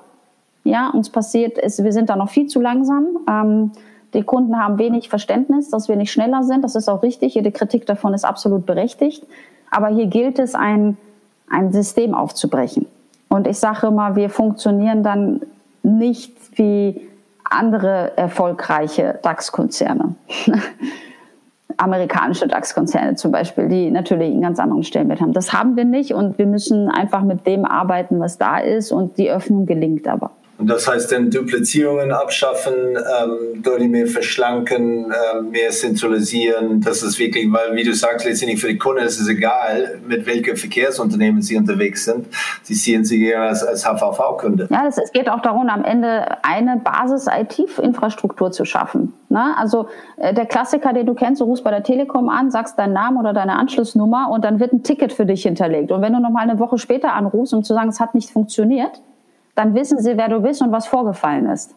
Wie sehr kotzt es dich an, wenn du in einer Hotline erstmal eine halbe Stunde wartest und dann nochmal erzählen musst? So, wir können das noch nicht. Wir können es nicht, weil wir alle isoliert. So, und natürlich ist das einfachste zu sagen, ja, dann stellt euch doch dein neues System hin. So, ja, natürlich, das, der Einkauf des Systems ist nicht das Problem. Wie wird's betrieben? Ich meine, wir haben einen sehr klaren Schritt gemacht mit der Zusammenlegung unserer Facebook-Kanäle. Also ich glaube, das ist ein bisschen untergegangen, aber für den HVV war das das erste Zeichen. Das ging ja zusammen mit dem Relaunch, dass wir, wir hatten vorher vier unterschiedliche Facebook-Kanäle. Die Hochbahn hatte eins, die VHH, die S-Bahn, der HVV. So und jeder hat so sein Zeugs geblubbert, ne? So kannst du dir ungefähr vorstellen. So und wir haben es jetzt geschafft und das finde ich großartig, dass die Verkehrsunternehmen das erkannt haben ja, und gesagt haben, wir machen das und wir haben das zusammengezogen. Die einzigen, die dann ein Problem hatten, war Facebook. so, wie können auf vier Kanälen eins machen? Das hat ein bisschen gedauert mit denen, bis wir das soweit hatten. Aber jetzt gibt es nur noch den HVV. So, der wird bedient über alle vier Protagonisten. Das heißt, dahinter gibt es faktisch wie so eine Redaktionsleitung, ein Team, ja, wo die ganzen, die vorher jeweils eine einzelne Seite hatten, jetzt zusammenarbeiten. Und das ist eine ganz andere Form der Abstimmung und des Zusammenarbeitens. Funktioniert das immer gut am Anfang? Nein. Ist der Lehrprozess? Ja. Ist es richtig gewesen? Definitiv. Wollen wir das noch woanders? Ja, das hätte ich gerne genauso. So, und so müssen wir überall denken. Jetzt war das jetzt nur, ich sag mal in Anführungsstrichen, nur Facebook, ne? aber ähm, mühsam nährt sich das Eichhörnchen. So, und als nächstes sind natürlich, ich habe jetzt auch das Projekt Kundendialog bei mir, wo ich gesagt habe, das ist noch nicht weit genug gesprungen. Das sind, die machen einen super Job in, in der Einzelfallbetrachtung. Ja, aber aus der Kundenperspektive gesehen müssen wir es anders versuchen zu regeln. So und dadurch, dass wir immer mehr de-anonymisieren, immer mehr, weil alles wird digitaler. Digitaler führt automatisch dazu, dass ich zumindest einen Namen von dir habe, ne? weil du musst ja dein Ticket irgendwie bezahlen oder dein Abo mit irgendwas. Du bist somit mit einer ID hinterlegt, ob du es willst oder nicht, ist auch ganz üblich. Ne? Kannst Online-Banking auch nicht machen, wenn ich nicht wüsste, wer du bist. Also es ist jetzt auch nichts Verbotenes und hinzugehen und zu sagen, die, die wollen, dahin mehr Service bereitzustellen, unabhängig davon, in welchem Verkehrsunternehmen du gerade andockst. Das ist für mich so eine ganz übergeordnete Version. Man sagt dafür in Neuenglisch ja gerne One Face to the Customer.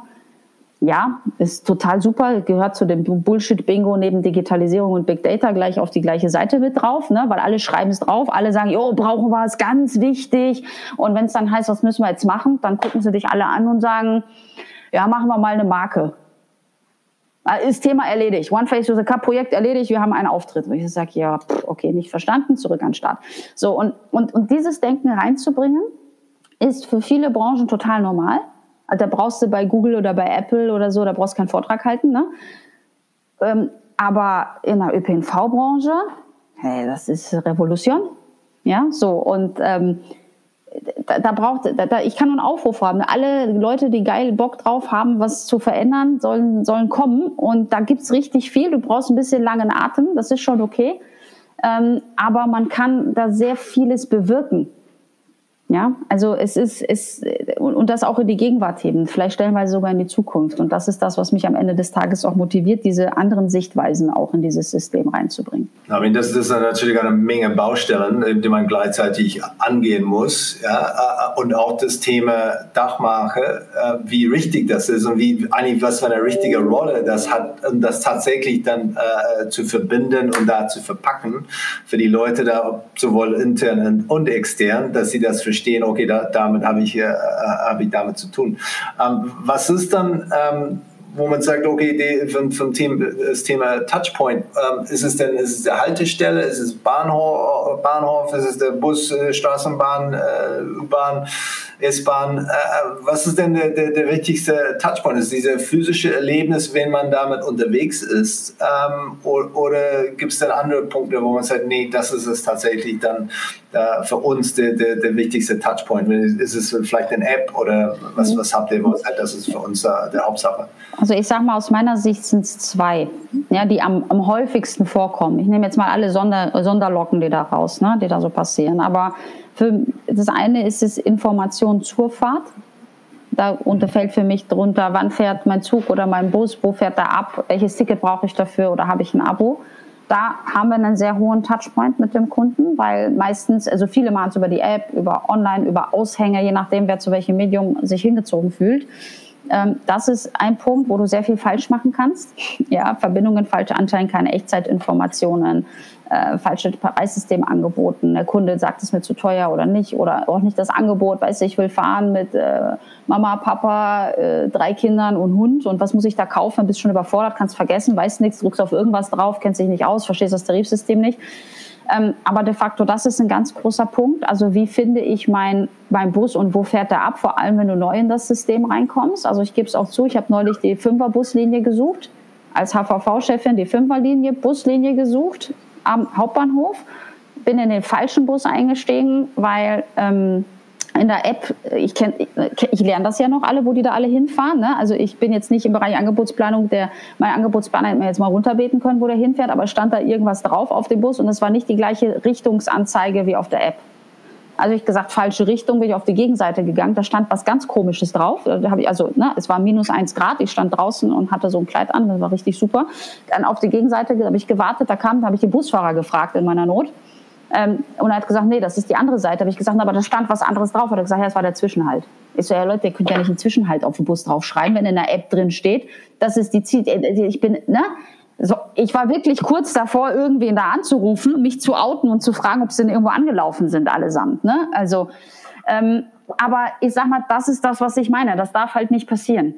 Das, das sind, und, und ich nehme mich da ja auch nicht raus und sage, das ist nicht optimal. Wir müssen auf allen Kanälen die gleiche Sprache sprechen. Auf dem Bus muss das gleiche draufstehen wie auf dem Fahrplan. Ob der digital oder analog ist, das ist wurscht. Ja, und die Preise sollten bitte auch die gleichen sein. Das ist der eine Touchpoint, der dich zur Weißglut bringt. So, ich habe am Ende des Tages 20 Minuten draußen bei minus ein Grad ne, gewartet. Also so viel mal zur Quintessenz. So, und ähm, das, das zweite ist natürlich das Erlebnis während der Fahrt. Also so, und das ist ein ganz heikler Punkt, weil ich sag mal, wir haben da jetzt kein schäbiges Rollmaterial da draußen fahren. Also wenn ihr schäb Rollmaterial sehen wollt, dann fahrt mal nach Russland, ne, fahrt mal ins tiefste Hinterland irgendwo. Also da fragst dich dann, ob das Ding noch bremst, wenn es mal losgefahren ist. So, das ist wirklich nicht das Problem, ja. Und ist vielleicht immer das schickt und manchmal gesprayt oder nicht, aber das ist wurscht. So, aber es hängt natürlich dran, zu welcher Uhrzeit fährst du, wie voll ist es, was für ein Publikum sitzt dabei. Ne? Also jeder, ich saß, jeder, der mal in so einem wenn irgendwo Fußballspiel ist und du sitzt dann gerade in dem Bus oder in der Regionalbahn ne, oder U-Bahn, die die ganzen Fans dann zum Stadion bringt und die sind schon alle vorangeschwipst und in Laune und es ist laut und sie grölen und stinkt nach Bier, weißt du, das ist kein Erlebnis. So, es gibt Erlebnisse, die kannst du als Verkehrsunternehmen steuern und es gibt solche, wie zum Beispiel das Publikum, was dabei sitzt, das kannst du gar nicht steuern. Ne? Das, wie willst du es machen? Du kannst den Flieger auch nicht aussuchen, wer neben dir sitzt. Es geht nicht. Ne? Manchmal machst du drei Kreuze, wenn nicht, das, wenn der dann an dir vorbeigeht und du sagst, ach Gott sei Dank nicht meine Sitzreihe, ne? Ist auch weiter durchgegangen. Das haben wir ja alle so. Und ähm, ich glaube, da ein System zu schaffen, dass du sagst, das, mit dem du unterwegs bist, ähm, das ist sicher, das ist sauber und das funktioniert, das, das ist auch mal unser zweiter großer Touchpoint. Na schön. Gibt es denn etwas, eine, eine Marke, wo du persönlich da ähm, anschaust und sagen, hey Leute, da möchten wir mehr ähm, so in diese, diese Richtung, schaust du dann eher außerhalb der Branche oder ist das für, für Vorbilder, wo man sagt, da, da möchten wir oder da möchte ich, ähm, dass wir als der SDHVV dann auftreten würden? Also innerhalb der Branche schaue ich nicht, weil sonst sehe ich mehr, more of the same und more of the same bringt mich gerade nicht. So, ich schaue auch ungerne das äh, ungern, wenn ich jetzt, jetzt die Lufthansa anschauen oder Mercedes oder was, das ist alles nicht vergleichbar, weder von der Größe noch von der Dings. Ich schaue immer welche, und das hat auch ein sehr persönliches Feeling, finde ich, weil eine Markengestaltung, da kannst mir, da können wir viel erzählen, was wir wollen, hat immer sehr viel mit der, mit der persönlichen äh, Werteeinstellung zu tun, was man gut findet und was man nicht gut findet. Und ich, ich würde mich am Ende des Tages freuen, wenn ich sage, wir schaffen äh, dem HVV eine Wertigkeit und ein Verständnis zu vermitteln. Und ich, ich mag ja zum Beispiel, ich mag Werthers Echte. Wenn mich einer so als Marke fragt und sagt, was ist jetzt Werthers Echte, diese Karamell-Lutsch-Dinger, die sie dann ja immer zu Weihnachten, die Spots ja immer durchfahren, dass so ein kleiner Junge doch da reinkommt. Ne? Und da wird ja immer so dieses Gefühl von Familie und Wertigkeit und generationsübergreifend vermittelt. So. Und das sind so Aspekte, wo ich sage, das sind, das sind die richtigen Werte, die ich vermitteln möchte. Wir sind generationenübergreifend. Ne? Wir, wir sind immer da, ja, dass das hat eine verbundene Geschichte und sagt, ah, das ist etwas, wo ich den HVV hinbewegen möchte, weil Mobilität an sich ist kein Consumer Good. Ja, also ich kann Mobilität ja jetzt nicht, was, was soll ich da verkaufen? Also das ist ja Fortbewegung von A nach B. Jetzt kann ich nicht sagen, ich kann mich jetzt nicht wie Emirates hinstellen oder, oder Katar und sagen, jetzt hast du den Airbus A380 mit Bett oben und Kaviar und das habe ich ja alles nicht. Ich bin ein Massenbeförderungsmittel, da ist es eng, da ist es manchmal stickig. Ne? Der, der Vorteil ist, das Ding ist da, es ist bezahlbar, ähm, es ist sequenziell da, es bringt dich dahin. Ja, du kommst de facto fast überall hin mit diesen Mikromobilitätsangeboten erst recht. Ähm, und wir stellen dir deine Mobilität mit einem anderen Setup sicher. So und, und da ein Gefühl reinzubekommen. Ja, das Thema Vergleichbarkeit ist für mich unheimlich schwer, weil ich glaube, diese Fragestellungen, Automobile verkaufen am Ende des Tages Autos. Ja, Airlines leben von ihren Fliegen. Das ist ja schon das Fliegen per se als physikalisches Weltwunder, ja, steht ja schon über dem Ganzen, wie sie sich da schick aufgestellt haben. So und und der, der ÖPNV greift sowas nicht. Und es ist unheimlich schwierig, mal zu sagen, mit, mit was möchte ich. Möchte auf jeden Fall mit was Wertigen, was generationsübergreifenden und was auch ver Verlässlichem darstellen können. Verstehe ich das falsch oder, oder ist das Thema Ownership nicht wirklich gepusht? Letztendlich, dass letztendlich diese ÖPNV, das gehört euch, das ist eure, das ist dann wirklich dann, das ist das etwas, wo, wo man ähm, was man schon in der Vergangenheit probiert hat oder probiert das äh, immerhin äh, immer wieder oder ist es ähm, ein, ein äh, Hygienfaktor, dass man das ähm, teilweise das nehme ich nicht wahr. Äh, ich, ich, wohne in München, hier ist der MVV. Ähm, ich habe überhaupt keine Sense of Ownership. Ich benutze das wenn, ich, dann, wenn es passt. Ähm, finde es generell nicht schlecht. Ich finde es überteuert, finde die Preise, vor allem im Vergleich zu andere, viele andere Städte, ähm, wirklich nicht, äh, äh, nicht so logisch. Ähm, aber wie gesagt, ich habe nie das Gefühl bekommen, das gehört mir. Ähm, und damit würde ich dann vielleicht anders damit umgehen, wenn ich tatsächlich dieses Gefühl hätte. Das würde natürlich nicht über Nacht passieren. Ähm, aber ist das ein, ein Thema für euch? Ja, und die Frage, die sich dahinter stellt, die Menschen sehen das ja als Teil ihres Systems, weil es aus Steuergeldern bezahlt wird. Na, deshalb meinen ja auch so viele mitreden zu müssen. So, und jetzt ist die Frage, ist es jetzt einfacher, eine Marke zu entwickeln, indem du sagst, diese Marke gehört den Menschen? Oder ist es einfacher, jetzt eine Marke zu entwickeln, wenn du sagst, du behandelst dieses, dieses HVV oder wie auch immer, wie Tesla und sagst, es gibt jetzt halt einen, ne? Der heißt da Elon Musk und der gibt den Ton an und gibt dem Ganzen ein Gesicht und ballert das so durch in seiner Logik und dass die Leute, weißt du, was ich meine? Also, wie, wie gehst du in? Weil das Thema Ownership de, de facto gehört der HVV so vielen und du musst in der Einigung immer auf den kleinsten gemeinsamen Nenner gehen, weil es müssen sich ja alle abgeholt fühlen, dass die Variation oder die Weiterentwicklung so minimal ist, dann gehst ja kaputt, dann brauchst du gar nicht machen. So, also ich weiß es gar nicht. Ist es, schaffen wir es zu sagen, es ist deins? Also, also bin, verhalte dich auch so, als wenn es deins wärst. Achtet darauf, red nicht schlecht darüber, ne? gib dein Bestes. Oder ist es besser zu sagen, wir geben dem Kind eine eigene Identität? Und aber eigene Identität heißt auch, dass es sich, dass es auch wirklich eine Person, also sag mal, wie so eine Personifizierung, ich will ich jetzt nicht sagen, aber verstehst du, was ich meine? Dass man dann jetzt hingeht und sagt, da, da ist eine Abteilung oder so, die, die, die hingeht und die sitzt das alles komplett auf einen Fahrplan auf und sagt, so ist die Positionierung und die ballern wir jetzt durch und wir fragen jetzt nicht jedes Mal äh, zigtausend Instanzen, ob das genehm ist, weil du musst wissen, in der, in der Struktur, in der wir leben, ist es ja nicht nur, dass wir ein Einvernehmen brauchen mit allen Verkehrsunternehmen, sondern auch mit allen Aufgabenträgern. Das heißt, ich muss mit allen 25 Verkehrsunternehmen Einvernehmen haben und mit allen Aufgabenträgern. So, und es ist logisch, das ist, das ist nicht, nicht schwierig zu sagen, was da rauskommt, ist immer minimal. So, und wenn du dir erfolgreiche Brands anschaust, so haben die entweder die letzten 30, 40 Jahre eine solche Produkt- und Qualität gebracht, dass, dass die einfach das Zeug ist geil, ja, oder sie haben durch Personen geprägt einen Aufstieg, also durch Menschen oder Abteilungen oder Bereiche oder ein Team, es ist jetzt egal, wie du es nennst, eine, eine Veränderung nach vorne gebracht. Ich sag mal, da haben sich drei zusammengetan, die gesagt haben, wir machen das jetzt so, die sind autorisiert gewesen und die haben das Ding durchgeballert. So, und das ist für mich noch so die Frage, was ist besser? Aber das Wichtigste am Ende ist, dass du immer diesen Bezug zum Endkunden schaffst. Ich, ich finde beides cool. Ich, ich finde, wenn man diese, diese beide miteinander vernetzen könnten, weil, weil ich, finde diese, dieses, dieses, dieses Thema Zugehörigkeit und Gesellschaft, das wird wichtiger ähm, und nimmt zu, dass man dieses Gefühl, ich will Teil von etwas, weil wir sind sowas von abgeschirmt und abgekartet von, von verschiedenen Sachen. Ähm, das, das, das, möchte, das möchte ich haben, wenn ich das Gefühl habe, äh, oder, oder vielleicht, vielleicht bezahle ich mein, mein Abo, obwohl ich das nicht so oft verwende, weil ich gehöre dazu, es gehört mir und ich tue eine gesellschaftliche, äh, gesellschaftliche Rolle, um andere Leute damit zu subventionieren, die vielleicht das öfter brauchen oder wie auch immer. Aber, mhm. aber für mich fehlt das, diese, diese, ähm, diese Art und Weise, wenn es geht um, um ÖPNV-Kommunikation ähm, und Positionierung. Wie gesagt, diese, diese, diese gesellschaftliche Werten und Rolle. Und ich finde das richtig interessant zu sagen, welche Rolle hat die ÖPNV oder HVV in, in, in, in das Leben und das alltägliche Leben und wie wichtig das ist. Aber, aber dann, dann vielleicht noch eine, eine leicht andere Richtung auch zu gehen, so, was heißt das? Und letztendlich, das heißt, es ist, es ist deine, aber es ist auch meine und wir werden nicht alle zufriedenstellen. Und deswegen gibt es diese eine, wo es irgendwie Tesla-artig dargestellt, aber trotzdem es gehört uns allen. Ja? Und das ist mhm. vielleicht ein bisschen anderes Gefühl von Stolz und, und so Sachen äh, äh vielleicht äh, emotionaler aufladen äh, könnte, finde ich, äh, finde ich richtig spannend als, als äh, Herausforderung. Genau, und, und das ist da, wo ich auch eine große Chance sehe, wenn einem das gelingt. Ich sage ja, das ist für mich aber gerade in der Produktentwicklung, als ich es geschildert habe, das viel Schwierigere. Wie schaffe ich es der Masse da draußen eine Stimme zu geben, weil sie so differenziert ist am Ende des Tages? Ne?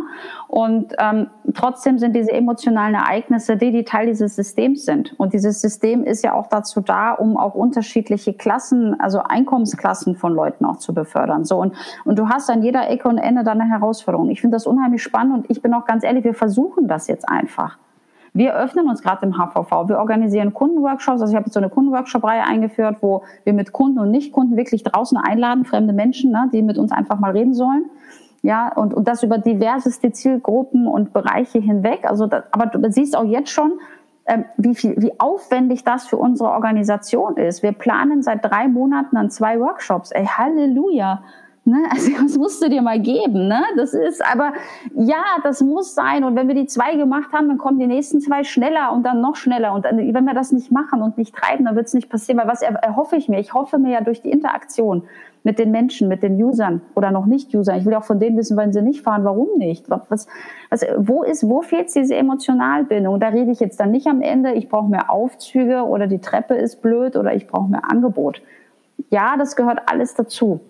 Ne? Aber ich, ich rede am Ende des Tages auch darüber, wie, wie können wir dich touchieren im Herzen. Ne? Also wie kriege ich da eine Leidenschaft in irgendeiner, in ein Gefühl, egal welche Form, von Zorn bis Wut bis Zufriedenheit, Liebe, es ist mir egal welches, irgendeine Emotion zu diesem System gekoppelt, damit du weißt, dass du dich auf uns verlassen kannst. Und das ist für mich, das ist für mich, also schon alleine das Agenturbriefing kriege ich nicht hin. Ich kriege das nur in dem Gespräch und dann quatsche ich eine Stunde, was ich mir so vorstelle und hoffe, dass da auf der anderen Seite der Leitung irgendwann ein Mensch sitzt, der versteht und, und Mechanismen kennt, zu sagen, dann musst du es so machen, dann lass es uns so versuchen. Es ist ein Try and Error. Das kann, du kannst mich auch nach einem Jahr fragen und sagen, ja, wir haben es versucht, es hat immer noch nicht geklappt. Was aber nicht heißt, dass wir es sein lassen. Dann haben wir halt noch nicht das richtige Rezept.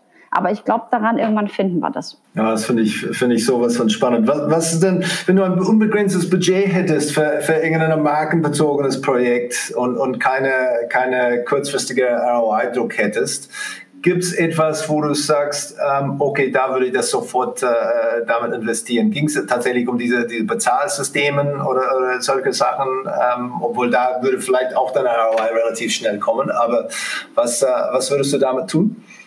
Also wenn ich ein unbeschränktes Budget hätte, würde ich unheimlich gerne ähm, dieses ganze Thema kostenfrei oder Mitnahme oder Urlaubssponsoring machen. Also ähm, bedeutet, dass ich einfach viel mehr Leute, die heute noch nicht User sind, gerne eine Möglichkeit geben würde, denen ein Produkt an die Hand zu geben, weiß ich, ich sage jetzt mal irgendwas, was digital ist oder eine Karte und sag, schau, hier hast du jetzt mal, äh, jetzt darfst du mal einen Monat mit uns fahren. Ich schenke jedem Hamburger, äh, nein, falsch, ich schenke jedem im HVV, das ist immer falsch, ich, ich verwechsel sie mit, also jedem im HVV schenke ich, der noch kein Abo hat, eine Abo-Monatskarte oder Jahreskarte, je nachdem, wie viel Budget ich hätte und sagt, du, du darfst das jetzt. Du darfst uns nutzen, wir dürfen dich unterstützen. Und mir geht es jetzt nicht darum, dass das gratis gestellt ist. Darum geht es mir nicht um den Preis. Ne? Das Ding kostet am Ende. Das ist klar. Ne? Ich verschenke hier nichts. Sondern mir geht es darum, ich glaube und bin fest davon überzeugt, wenn du, wenn du einen Zugang zum System in deinem persönlichen Evoked Set hast, also in deinem Portemonnaie, sage ich, oder auf deinem Handy, im Hinterkopf drin hast, ich könnte jetzt diese U-Bahn oder diesen Bus nehmen, weil er ist eh bezahlt, weil du erstmal diese Hürde überwinden musst, dann nutzt du es und probierst es aus. Und ich glaube, wenn ich dann diese Karte ablaufen würde, dass sich viele Leute für dieses System zumindest mitentscheiden würden. Ne, ich sage ja nicht, die sollen ihre Autos verkaufen, ne, sondern sagen, dann würden sie dieses. Und wenn ich dieses unbestimmte Budget hätte, dann würde ich gerne mal genau diese Beweisführung fahren und sagen, ich glaube daran, wenn man die Leute an dieses System, also wie willst du die ranerziehen? Ich kann mich tot quatschen oder ich gebe denen mal diese Probiersets. Das kennst du doch ganz oft da draußen, wenn du dir irgend so ein Parfüm, dann klatschen sie doch in diesen Fiolen da und alles Mögliche dran. Ist ja nichts anderes. Und ich glaube nicht, dass du beim Douglas diese Fiolchen bekommen würdest, wenn da nicht ein später kommen und sagen, ich hätte das gern gekauft. So, aber so, wenn du vor dem Schrank stehst und wirst erschlagen von tausend Produkten, machst du es nicht. So, und das würde ich gerne machen weil ich einfach glauben ja. würde, nicht nur davon, das klingt super, kannst dich da als Held feiern, ne?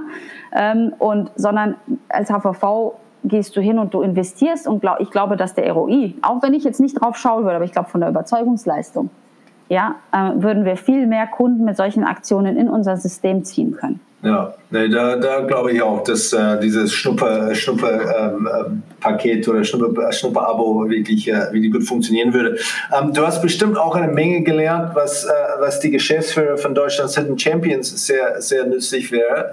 Ähm, was würdest du die beibringen da, wenn du einen, einen, Kurs anbieten würdest da äh, für sie, ähm, wenn es ging um, um das Thema Marke und Markenführung? Worauf würdest du am meisten, äh, dich am meisten konzentrieren? Mut zur Veränderung.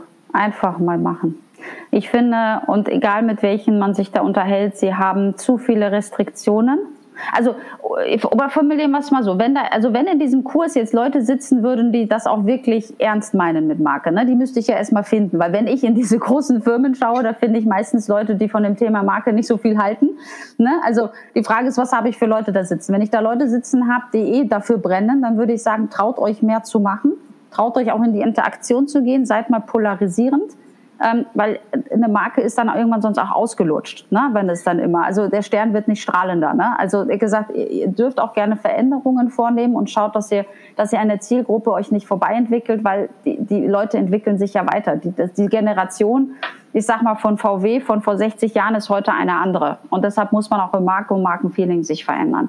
So, wenn du natürlich aber das Sitzen hast und jetzt kenne ich ja auch genug Geschäftsführer, mit denen kannst du überhaupt gar keine Markendiskussion führen ähm, weil sie dem alles gar keinen Stellenwert beimessen.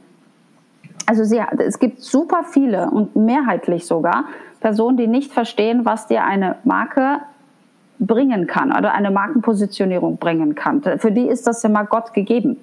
So und ähm, das ist es aber nicht. Ja, und jetzt kannst du natürlich, sage ich mal, Geschäftsführer oder Vorstand von Coca-Cola sein und dann äh, ist es schon da, ne? Aber wenn du jetzt selber hingehst und sagst, du hast ein schlechtes Branding oder, oder du setzt was Neues auf oder willst es verändern, das Bestandsbranding, was du hast, wie machst du das?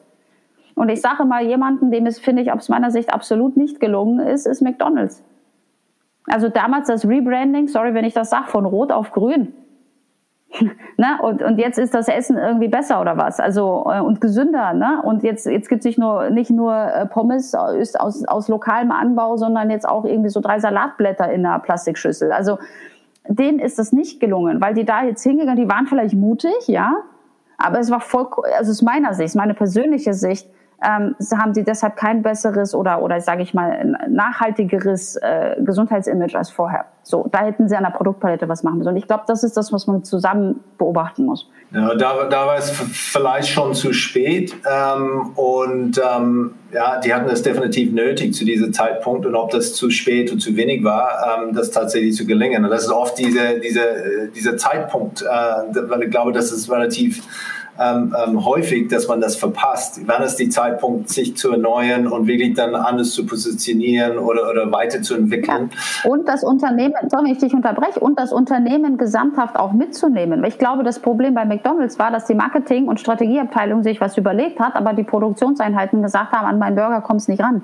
Weil sie hätten sonst auch die Foodpalette umstellen müssen. Das kannst du ja nicht machen. Ich kann mir nicht hinsagen, das Grüne jetzt ist besser. So, und das ist ein Problem. Und ich sage mal, wenn du fragst nach dem Rat, ich so, man muss immer schauen, was hat man für eine, für eine Zielgruppe, wo entwickelt sich das hin. Ja, ich sag ja, ich habe ja das Beispiel uns auch eben gesagt, wenn ich jetzt sage, wir stellen uns hin und erzählen, der HVV ist klimaneutral, dann sage ich, das ist nett, aber das ist, das gehört zur Basiskommunität. Das muss ich keinem mehr erzählen. So, das wäre genauso am Thema vorbei. Es wäre auch am Thema vorbei gewesen, wenn ich das HVV-Logo jetzt grün mit einem Baum mache das, das ist es ja nicht mehr, sondern du musst ja den, den nächsten Spirit greifen. Du musst mit einer Marke immer das oberste strategische Ziel anpeilen. Da will ich hin, aber du musst die Organisation dahinter bekommen. Wenn du das nicht schaffst, dann hast du eine Divergenz tot. kann es aufhängen, funktioniert nicht. Ja, muss das durchsetzen. Ja, du Anne, vielen, vielen Dank. Das ich fand es äh, fand ich richtig spannend und, und wirklich auch äh, von der Branche äh, auch richtig spannend und ähm, ich wünsche dir viel, viel Erfolg und Glück äh, auf, auf deiner Reise und äh, du bist zumindest nicht allein, ja, weil wie gesagt, ich glaube, fast jede Stadt der Welt äh, hat ähnliche Herausforderungen ähm, und ähm, da gibt es schon, was, schon was zu tun. Vielen, vielen Dank dafür. Danke dir, John.